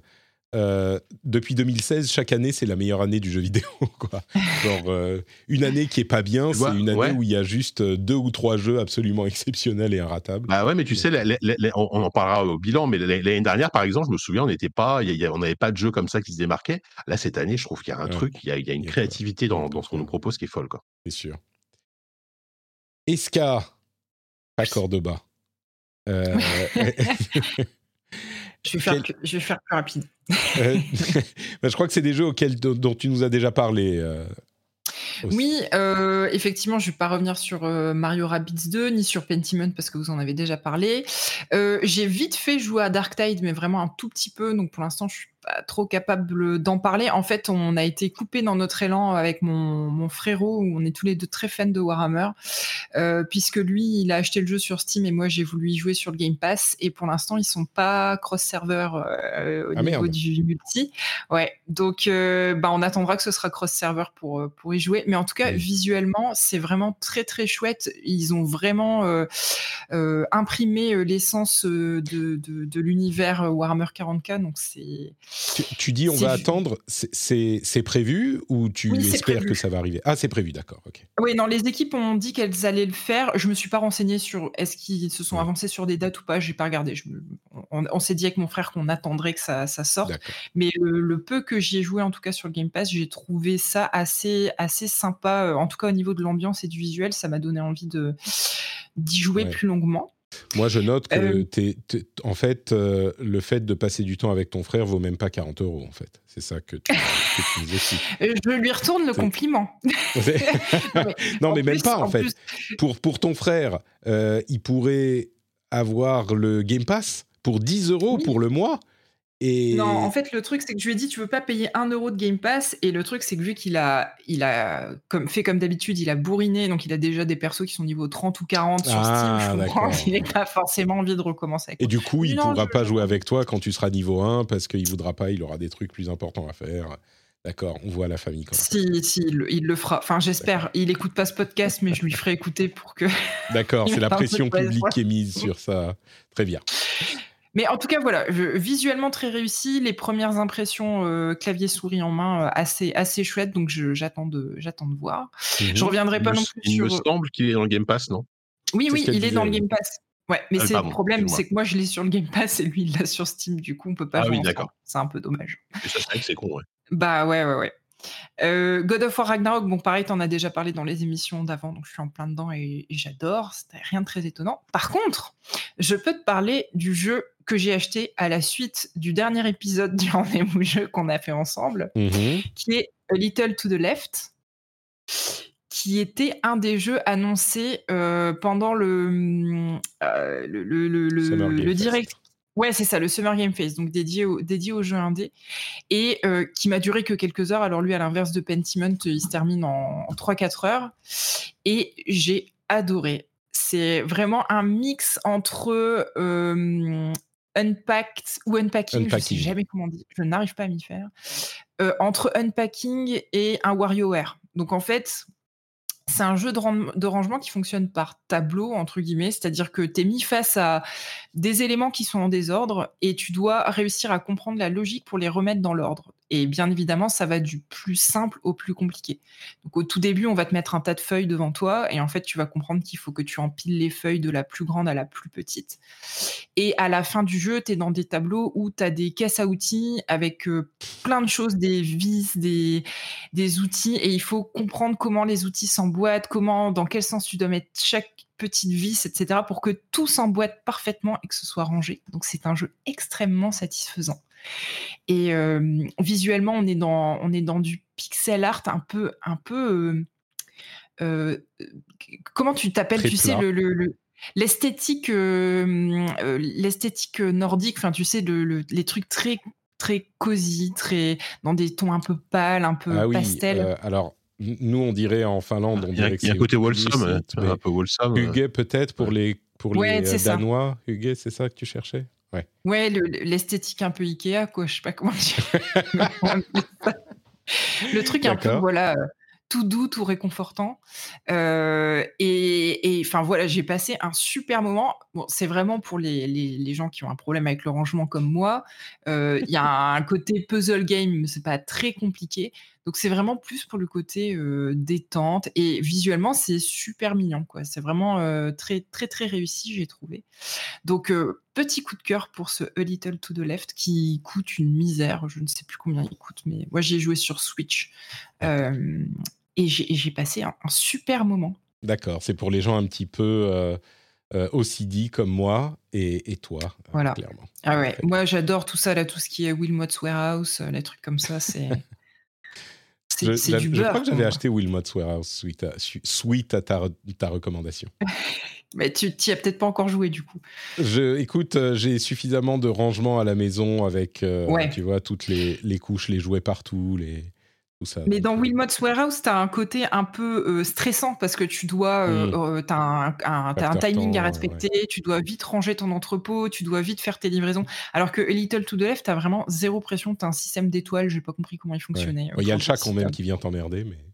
Oui, mais c'est tout. Des fois, tu vois une petite patoune de chat qui c'est mignon. Voilà, tu vois, c'est tout, ça s'arrête là, quoi. donc, donc vraiment, on parlait de propositions euh, jeux vidéo euh, qui sortent de l'ordinaire, et ben là on en a une quoi. Clairement, oui, c'est vrai. Donc, A Little to the Left, il est sur PC et Switch au minimum. Je ne sais pas s'il est sur les autres consoles. Je ne suis pas sûr, mais au moins ça. Je ne crois pas. Et pour ma part, bon bah vous savez hein, à quoi à quoi j'ai joué. Euh, le jeu des enfants malades ai-je mis dans la dans la liste et aussi Overwatch 2.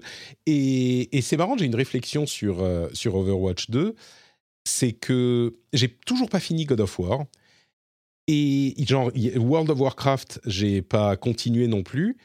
Mais en fait, je suis dans un état de fatigue si avancé. Là, ça se sent pas parce que c'est The Show Must Go On et donc je suis plein d'énergie. Mais je suis dans un état de fatigue si avancé que je disais ça à ma femme hier. En fait, faire deux ou trois parties d'Overwatch, c'est un petit peu comme euh, elle, elle prend son thé avant d'aller dormir. Moi, je fais mes, parties d'Overwatch et j'ai pas besoin de réfléchir. Alors parfois je fais des parties où je, je, je tryhard, je suis à fond machin, mais parfois je fais juste quelques parties comme ça. Et c'est le jeu détente.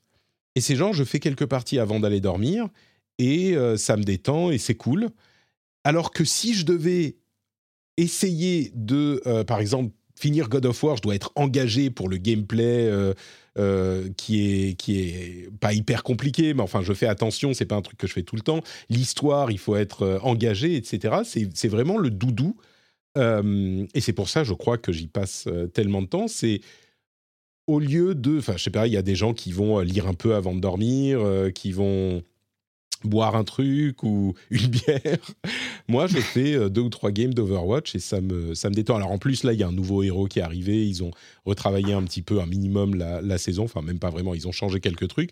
Donc il y a un petit peu de vie dans le jeu. Mais, euh, mais au-delà de ça, il y a vraiment... Je suis, enfin, tout le monde a... Euh, tout le monde. la plupart des joueurs ont un jeu comme ça. Pour beaucoup, d'ailleurs, c'est sans doute World of Warcraft. Tu arrives au niveau max, tu vas faire tes quêtes quotidiennes, etc. Euh, mais en ce moment, moi, c'est vraiment. Euh, et puis parfois, c'est Destiny. Et en ce moment, c'est Overwatch 2. Et il y a une nouvelle saison sur Destiny. Et je voudrais euh, jouer à Destiny pour faire cette nouvelle saison. Mais c'est toujours un peu compliqué de se relancer dedans. Et puis surtout, j'ai Overwatch 2 qui m'attend. quoi. Comme on dit dans la chatroom, oui, c'est du, du confort. C'est comme confort, la comfort food, exactement, bravo Cassim. C'est comme la comfort food, c'est du comfort game. Euh, je comprends vraiment ce que tu dis, hein, parce que moi j'ai le même délire avec, enfin tu vois, quand je suis fatigué à cause des enfants ou autre, hein, c'est vrai qu'il y a, moi, moi en ce moment, par exemple, l'équivalent chez, chez moi, c'est on va faire deux quoi. Je vais lancer mmh. une partie, on va faire deux, je vais me faire deux trois, deux trois, deux trois games. Ça me, ça va vider le cerveau, tu sais, c'est pas le truc quand t'as besoin d'investir narrativement dans quelque chose, tu vois, et, et, après je passe à autre chose quoi. C'est, tu veux dire, t'es parti en, en multi? Euh, sur Modern Warfare. Multi, oui, en multi, ouais, je parle du multi. Ouais, bien sûr. Oui, non, mais c'est ça. Euh, ma femme, elle encore, a une, euh, un très bon moyen de le décrire. C'est des activités qui nécessitent suffisamment de, ton, de, de, puissance de ton cerveau pour t'occuper, mais pas trop pour t'imposer de réfléchir, en fait. Tu es juste posé là et puis tu... C'est une sorte de méditation. C'est indulgent. C'est même pas juste une question d'indulgence, c'est que ça t'occupe la tête comme euh, je sais pas, comme faire du tricot, comme faire, euh, tu vois, ce genre de choses, quoi. Donc voilà. Ouais, je vois, je vois très bien parce qu'en ce moment, je suis à deux doigts de retomber dans le, dans le point de croix et je, ah bah, voilà. je sûr que j'ai pas 70 ans, mais je vois des trucs ah oui, ma, ma, femme, ma femme fait plein de trucs euh, en, tricot et ça, c'est juste t'occuper un peu la tête, t'occuper les mains et ça marche très bien, quoi. Et en plus de ça, contrairement au tricot, je suis sûr qu'il y a des trucs passionnants dans le, dans le tricot, mais en plus de ça, il y a quand même, euh, il y a quand même euh, Ramatra sur la saison 2 de Overwatch, qu'on essaye de voir si on réussit à le faire fonctionner, ce, ce nouveau tank omnique qui a euh, deux formes, qui est très cool, qui est un pote de Zenyatta, enfin tu vois, bon, il y a quand même des trucs un peu, un peu excitants quoi aussi. Puis la nouvelle carte, tout ça, donc... Voilà pour ma part. Et puis, bah, je crois que c'est tout pour les jeux auxquels on joue en ce moment. c'est à peu près tout. Enfin, je suis sûr qu'il y a Déjà, plein de hein. choses à dire aussi, mais ça fait pas mal. Oui, oui. Tu, tu sais que moi, j'en ai enlevé dans ma liste. hein, parce que sinon, Ah oui. euh, non, déjà que j'ai été très long, alors là, ça aurait été un, un- un enfer. Je, je vous ai pas parlé de Triangle Stratégie, par exemple, que je, comm- que je commence à Ah. faire. Bon, je rattrape, hein, mais j'ai des trucs comme ça. Là, j'ai Final Fantasy, je vois que la Crisis Core Réunion, je l'ai pas lancé encore, mais euh, je pense que je vais le faire oui, aussi. qui est sorti, Bon, c'est j'en- l'une des sorties de la semaine. en janvier. pas euh, parlé. ouais.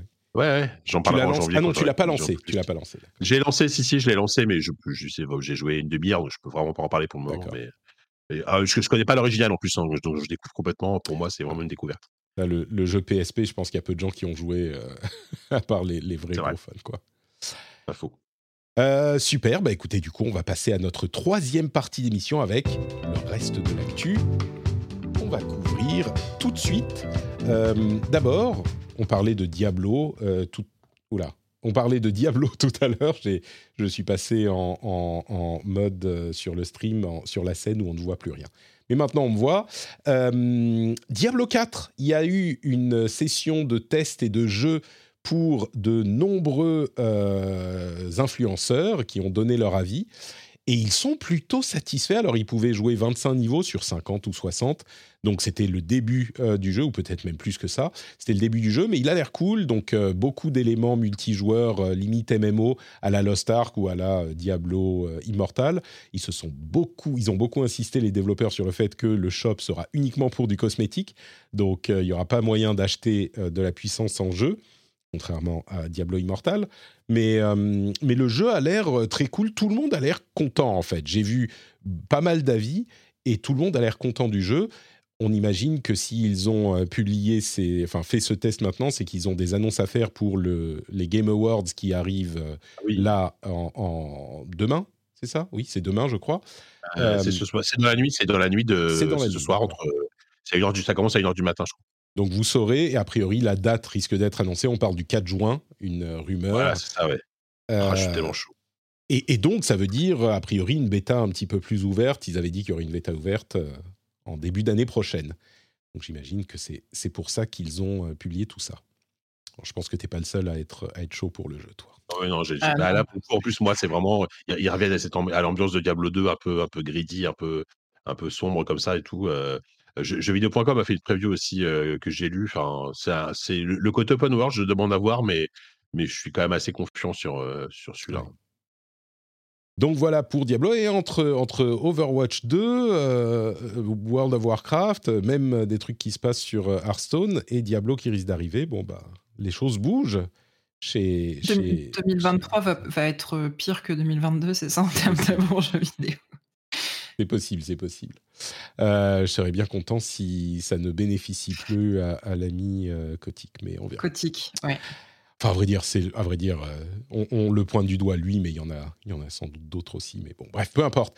Euh, Fortnite, le chapitre 4 a commencé et au-delà du changement de chapitre, qui est toujours un événement chez les fans de, de Fortnite, euh, il y a surtout le passage à Unreal Engine 5 qui rend le jeu évidemment beaucoup plus beau, assez impressionnant euh, graphiquement, et euh, l'arrivée de Geralt et du Doom Guy dans euh, Fortnite. En plus de ça, Epic a annoncé les comptes pour enfants, qui sont des sortes de comptes, comment dire, subordonnés aux comptes de parents, et tu peux contrôler s'ils peuvent acheter, etc., etc.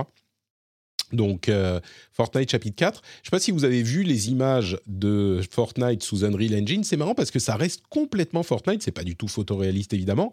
Mais c'est quand même beaucoup plus beau que euh, ça n'était euh, sur Unreal Engine euh, 4. Donc, non, je dis Unreal Engine 4, c'est 5, hein, bien sûr. Donc, sur Unreal Engine 4. Et c'est très, très beau. Donc, L'U- L'UE5 euh, est vraiment une tuerie. hein. Enfin, il y, a, il y a- il y a tellement de jeux là annoncés qui tournent sur Unreal Engine 5, euh, bah, de- notamment les prochains CD Projekt et tout. C'est un moteur qui, est, qui a une puissance euh, hallucinante. mais quand est-ce que les jeux arrivent? On nous en parle depuis, Ah, ça- ça euh, depuis temps, trois ans, là. euh, C'est bon. Ouais, ouais, c'est clair. Mais euh, c'est vrai qu'il y a eu très peu de jeux sortis sur Unreal Engine Bah 5 oui. qui sont déjà sortis. Je suis en train de me dire. Ça va arriver en sais pas, 2020. mais l'année prochaine, ça va commencer à arriver. Ouais, ça va commencer à arriver. Mais est-ce qu'on aura les, cartes graphiques derrière pour wink wink? Mais, je crois que le, jeu est pas si gourmand que ça en plus. Hein, euh, non. Euh, enfin, le jeu, le moteur, bah, il y a eu la fameuse démo de Matrix. Je sais pas si vous vous rappelez sur PS5, Bien sûr. qui était une démo technique, hein, mais euh, qui tournait plutôt bien en plus. Tu vois, c'est ça. FPS, le matériel, il est prêt sur les consoles, ça va. Ils sont prêts. Et mm. puis, si tu as une 3070, on va dire, bah ça va, ça, ça, tu vas avoir des bénéfices quand même, quoi. J'ai une, 960, tu sais, donc je suis plus trop dans ce débat. Euh, Alors là, peut-être que ça va être un petit peu, un petit peu difficile. T'as une Xbox Series X et une PlayStation 5, donc. Euh, J'ai une PS5. Je n'ai plus de Xbox. Euh, je me suis pas assez servi de ma ah, précédente, donc. D'accord. Mais oui, avec ma PS5, ça va. Voilà. Mais je fais encore tourner pas mal de jeux avec ma 960. Typiquement, Cyberpunk, j'ai réussi à le faire tourner sur ma 960. disons que Unreal Engine 5, je sais pas si tu en verras beaucoup de bénéfices avec une 960. C'est ça le problème. C'est clair.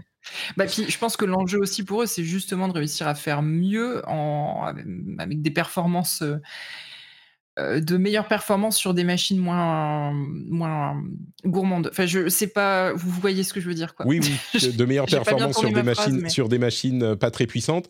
Je sais pas si tous les bénéfices, genre les trucs à la nanite, lumen, etc., les trucs qui font plus de géométrie, plus de ray tracing, qui est pas vraiment du ray tracing, mais qui est quand même du ray tracing tu vois ces trucs-là qui sont les bénéfices principaux. Bon, peut-être que, euh, bah, écoute, il suffit que tu lances Fortnite euh, saison 3 ou 4, chapitre 4, et tu vas voir.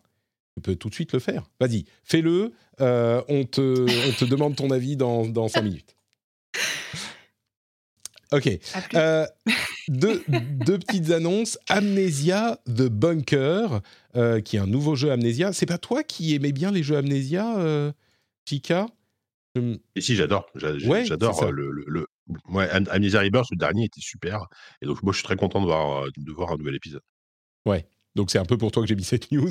Euh, c'était soit toi, soit Trinity, les jeux d'horreur euh, super euh, angoissants qui Oui, bah oui, oui, oui. À, à, chaque fois que j'écoute un podcast avec elle, à chaque fois, je suis dit par acheter un de ces jeux. Hein. Un, des jeux qu'elle recommande. Là, j'ai acheté Father's Day, là, je sais pas quoi, là. Ouais, il était à un euro en solde. Je dis, vas-y, je le prends. Je l'ai pas fait encore, mais voilà. bon, bah, vous, vous serez, vous serez euh, euh, comment dire, vous entendrez bien dans l'émission euh, gothique qu'on fera dans quelques semaines. Oui, possible, ouais. possible qu'on ait les mêmes jeux peut-être. et puis il y a aussi une petite vidéo sur le Project L, le jeu de combat de Riot, qui franchement n'apprend pas énormément, enfin si, mais c'est des trucs un peu techniques et que dont je parle parce que bah, moi j'aime bien les jeux de combat et je suis très curieux de voir ce que va donner celui-là. Mais il détaille en fait le système de tag. Euh, ils sont passés d'un système en 1 contre 1 en système en 2 contre 2. Donc on, a deux personnages, on peut taguer in and out. Et ça a l'air quand même très technique et c'est intéressant qu'ils mettent l'aspect sur le, point technique parce que il y aura euh, pas vraiment de difficultés dans les manipulations, donc il n'y aura pas de carte cercle, demi-cercle, etc. a priori, mais par contre, euh, la stratégie des combats risque d'être quand même. Donc, ça sera plus la stratégie que l'exécution qui semble être euh, sur laquelle il semble insister. Et à voir comme ça dans les démos qu'ils font, ça ressemble, c'est presque un Dragon Ball Fighters en plus sage quand même, mais euh, presque ça. Donc, à voir quand on n'a toujours pas ni de date ni de quoi que ce soit, hein, bien sûr. Euh, quoi d'autre? Quelques petites news donc rapides. Euh, Amazon a fait une update intéressante à Luna. Euh, vous savez, c'est leur service de streaming qui, qui, existe aux États-Unis. Il y a plusieurs chaînes, entre guillemets, sur Luna. Et il y a une chaîne Ubisoft. Et donc, pour jouer au jeu Ubisoft quand on est abonné à Ubisoft, euh, comment s'appelle Ubisoft Plus, Ubisoft Max, bah, il faut être abonné en plus à la chaîne Ubisoft sur Luna. Bah, là, avec le changement, il suffit d'être abonné Prime, donc euh, Amazon Prime, et on peut accéder à ces jeux en streaming, à ces jeux Ubisoft de l'abonnement en streaming. Et je trouve que c'est assez intéressant comme euh, stratégie. Alors Luna n'est pas encore en France, mais le jour où ils arriveront, ça pourrait être une alternative intéressante pour le streaming parce que pour un truc comme Ubisoft, bah, ça te permet de jouer sur toutes les consoles, les machines, et aussi en streaming, si tu es uniquement abonné Prime. Donc, euh, je, voulais le mentionner. The Witcher, euh, comment il s'appelait? The Witcher, le truc, euh, pas Amazon Go, mais Pokémon Go, c'est Monster Slayer, c'est ça, le, le, Pokémon Go de Witcher. Bah, il va fermer ses portes. C'est le quoi euh, cinquième euh, Pokémon Go like qui ferme ses portes. Ça me fait penser à l'époque de World of Warcraft où il y avait tous les World of Warcraft killers qui ont tous fermé leurs portes les uns après les autres. Bon, il y en a un ou deux qui restent encore. Mais c'est marrant comme personne n'a réussi à reproduire le miracle de Pokémon Go.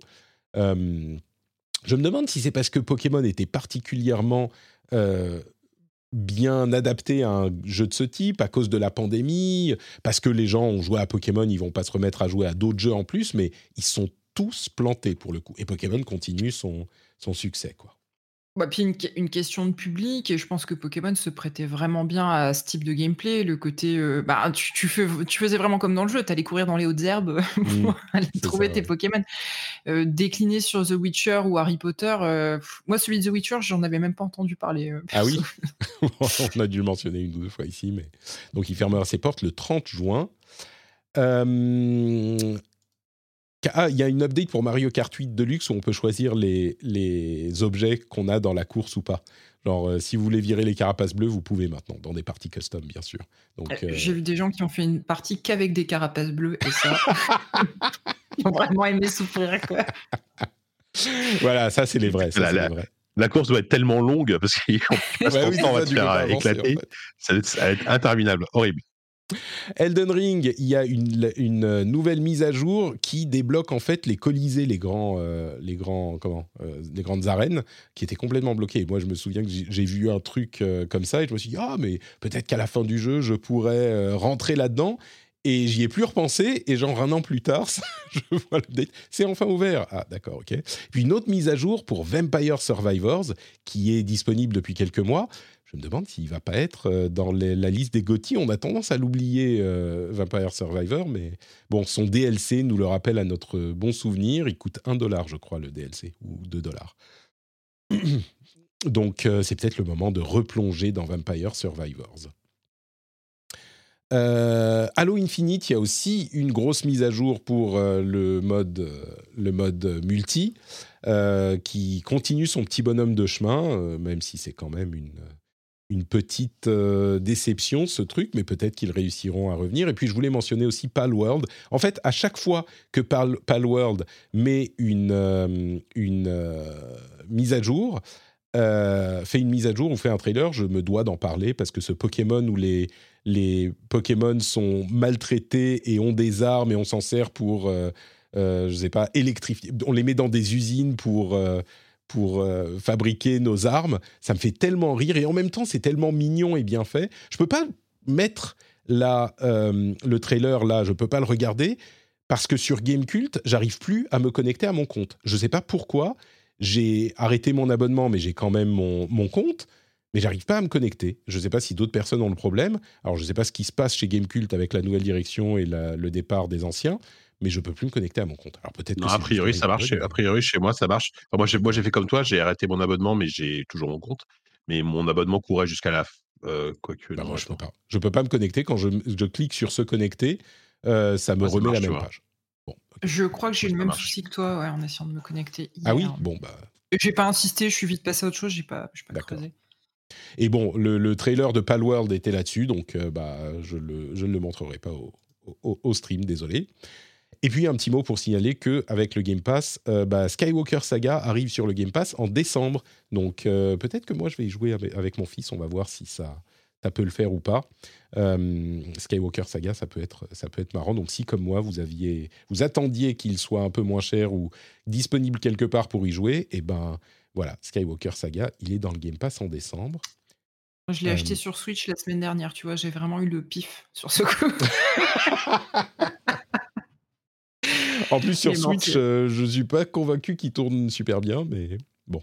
Bah, je... En fait, c'était plus pour le côté de pouvoir éventuellement y jouer à deux. Je trouvais ça plus sympa que mais tu sais sur PC. Tu sais qu'on peut, euh, sur console, euh, connecter deux manettes, hein c'est possible mais oui, mais euh, sur oui, mais moi je n'ai pas la game la, la Xbox Patrick, donc je n'ai pas, pas, sur euh, il est pas sur elle, elle, a une 960, elle a une 960. C'est pas de joueurs là, tu tourneras pas le jeu, pas. Alors je fais tourner Cyberpunk, j'espère quand même faire tourner Star Wars quoi. Non mais c'était euh, jouer en multi sur un PC, c'est toujours un peu moins sympa. C'est vrai, vrai. Avouons. Euh, et puis, je me moque de toi, mais je crois que j'avais une 970 quand j'ai lancé Cyberpunk pour la première fois. Donc, euh, il a très bien tourné. Donc, comme quoi. Euh, et puis, on se moque souvent de Nintendo par rapport au, au, au, à l'e-sport. Eh bien, figurez-vous qu'ils ont vraiment pris les choses en main avec C'était sérieux. le, le, tweet de, le tweet de Kayane est quand même ah assez incroyable. Kayane, qui est une des une, une e-sportive assez connue, qui est une personnalité euh, euh, du, de la scène du gaming versus, euh, qui est généralement hyper consensuelle, elle est super cool, très gentille, etc. Généralement, elle est très consensuelle. Eh, mais elle, elle n'a pas résisté. Nintendo a annoncé un euh, Super Smash Bros. Ultimate European Online Challenge Winter Rumble 2022 le 9 décembre. Alors c'est un challenge en ligne. C'est un truc dans le jeu lui-même. Donc s'il n'avait pas fait annuler un championnat de Smash la semaine, semaine dernière, ça aurait peut-être pas fait autant de bruit. Mais ce qu'ils disent, c'est en gros, ils organisent un tournoi en ligne auquel n'importe qui peut participer. C'est le 9 décembre de 18h à 20h, donc vous pouvez y aller si vous écoutez cet épisode aujourd'hui, ça sera demain.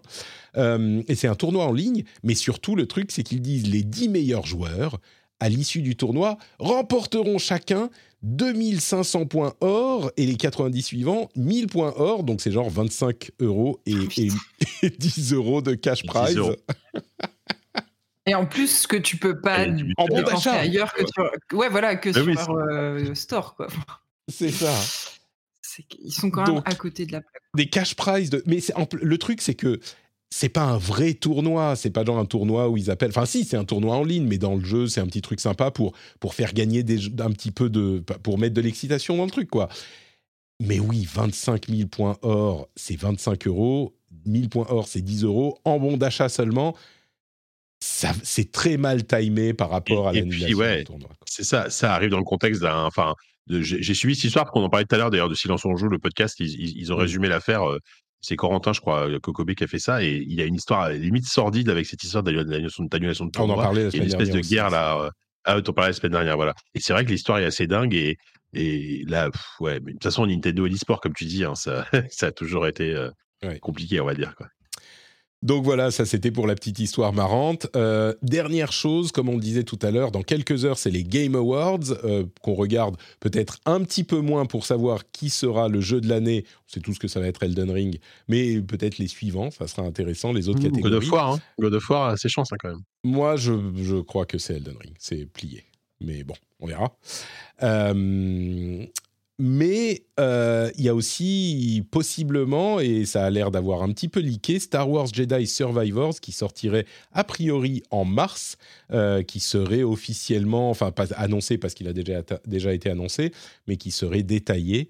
Euh, et ben ça a un petit peu leaké mais du coup, ça arrivera sans doute avec d'autres world premiere euh, dans les Game Awards.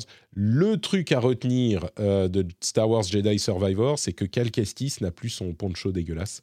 Donc euh, ça, c'est quand même une amélioration notable. Du jeu. Ouais. Et apparemment, on parle, on parle d'un retour de Crash Bandicoot dans, annoncé au Game Awards. Et ouais, et ça, vous l'avez pas vu venir. Retour de Crash Bandicoot, ah oui. Ouais, il y, a eu Crash 4 qui est sorti, qui est super d'ailleurs, parce qu'en fait, le compte euh, Twitter de Crash Bandicoot ou des développeurs, je sais plus, a dit, a dit euh, genre, oh, qu'est-ce que vous faites ce soir au Game Awards euh, Genre, ah. wink wink, tu vois, on aura des annonces. Donc, il y aura probablement un nouveau Crash qui sera annoncé. Ah, ce que, que... plutôt sympa en soi. Hein. Ouais, ouais, non, mais Crash 4 avait été très très bien reçu et on avait ah, tous été étonnés qu'il hein. soit. C'est un bon petit jeu, ouais. Qu'ils abandonnent la licence après ça. Moi, moi je pense qu'ils vont annoncer un, un, remaster de Crash 4 pour, PlayStation 5. un patch, un patch HD, pas un patch. Euh, c'est ça, un patch HD, ouais. Un, patch 60 euh, FPS. Un truc comme ça. Alors, on, va peut-être juste voir Geoff Keighley arriver en mascotte. Euh, c'est possible. Non, mais voilà. En faisant, des tourbillons, en faisant des tourbillons. un moyen, un moyen de faire, de faire, d'avoir Hideo Kojima dans la dans la conférence, parce qu'il faut toujours qu'il y ait Hideo Kojima quand, quand on voit Jeff Keighley ou que ce soit. Bah, tu mets euh, Crash 4 dans euh, Death Stranding, par exemple. Un costume Crash 4 euh, pour. Enfin, Crash, Crash Bandicoot, pour. comment il s'appelle Machin Bridges. Pour Norman, Norman, Reedus. non, ou à la place du bébé à la place du bébé un petit crash bandicoot. Oui, voilà, exactement. exactement. Et comme ça, euh, Kojima peut venir dire. Parce que la dernière fois, tu vois, il est venu dire qu'il avait euh, fini de sécher son linge dans sa machine, euh, qu'il n'avait pas grand chose d'autre à dire, et, ça, avait, ça avait fait. Ça s'était vu un peu qu'il venait pour tout n'importe quoi. Donc là, il faut une vraie annonce. Ça me paraît crédible. Euh, mais oui, plus, plus sérieusement, Kojima sera a priori là. Il va montrer son nouveau jeu qu'il nous tease depuis euh, quoi, Mm. deux mois, quelque chose comme ça. Donc, euh, a priori, on aura. C'est un jeu d'horreur, non? il veut, Je sais plus. Il, il part sur un jeu d'horreur, il me semble. Ça, il semblerait, mais on ne sait pas trop. semblerait, ouais. Mm. Yes. Eh bien, écoutez, je pense que c'est tout pour notre, euh, notre épisode. On va peut-être faire un petit after show où je vais passer en revue la liste des 50 meilleurs jeux de l'année avant notre euh, GOTY euh, selon Polygone. Donc, c'est juste pour avoir une liste des, des 50 meilleurs jeux de l'année. Euh, et puis, pour se rappeler, se rafraîchir un petit peu la mémoire, pour se souvenir des jeux qu'on a oubliés, etc.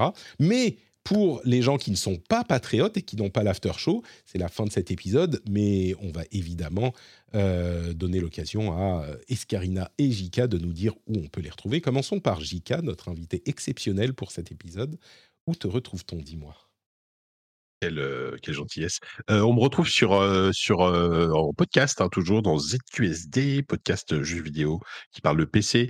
Euh, on, a fait, on a fait un podcast euh, hors série spéciale là, qui est sorti il y a deux jours sur, sur le magazine Joystick, euh, puisque euh, à l'époque, euh, Corentin et moi, Walou et moi, on travaillait, et, et- et plein de gens dans l'équipe, on, on a travaillé sur Joystick et on, on est revenu sur les, sur les 10 ans en fait, du, du dernier numéro de Joystick. Donc on dévoile tous les coulisses de la presse d'il y a 10 ans. Vous allez voir, il y a, il y a des, il y a des trucs incroyables. euh, Ah, à il est publié Non, non, déjà, faut que j'aille écouter ça. Ouais, c'est publié, c'est publié. On, en parle, on, on en parle assez pendant une heure. On parle de, de Joystick et du dernier numéro, donc c'était euh, assez cool. Et euh, le prochain numéro, on l'enregistre normalement euh, bientôt, très très bientôt la semaine prochaine. Donc on va pouvoir parler de plein de jeux, euh, plein de jeux. euh, bah, on va, on- je pense qu'on va revenir sur la Game Awards et euh, et euh, sur euh, sur les jeux de la fin de l'année. quoi. Voilà. ZQS2 numéro 18, le dernier joystick avec Jika et Walou. Magnifique. Voilà. Vous pouvez y aller. Et on aura le lien vers ton euh, compte Twitter dans les notes de l'émission. Escarina, où es-tu sur Internet?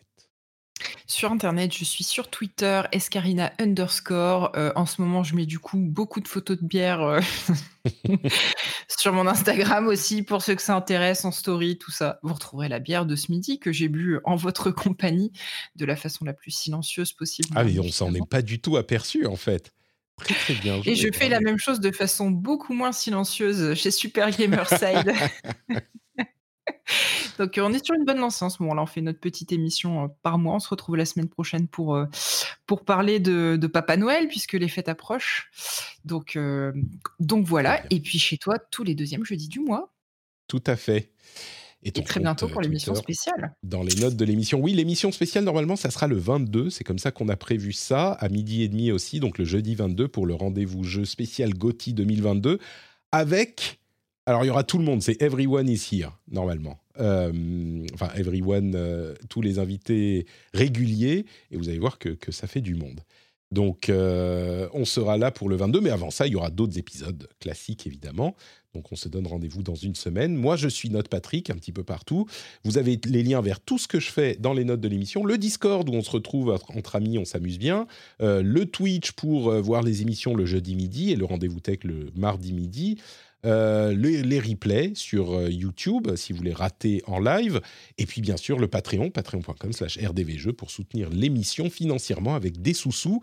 Euh, si vous, vous dites que vous buvez un petit peu trop de bière, vous en sautez une euh, par semaine, et puis euh, vous pouvez envoyer les sous au rendez-vous jeu à la place. Ça paraît être une, une bonne idée, un bon compromis. On vous fait de gros bisous et on se donne rendez-vous dans une semaine pour un nouvel épisode. Ciao à tous et à toutes. Bisous.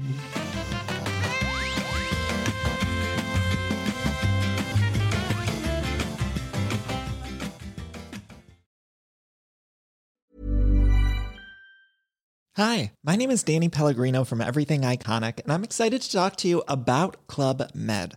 Club Med operates beach and mountain resorts and is the best all inclusive getaway for families. They have Club Med Punta Cana, their flagship family resort, and many other options in Mexico, the Caribbean, and around the world. Club Med are the pioneers of the all inclusive concept, which is the best way to vacation. Great for families, groups, or even solo travelers looking for land and water sports, delicious food, and a place to make unforgettable memories. Visit clubmed.us, call 1 800 Club Med, or your travel advisor.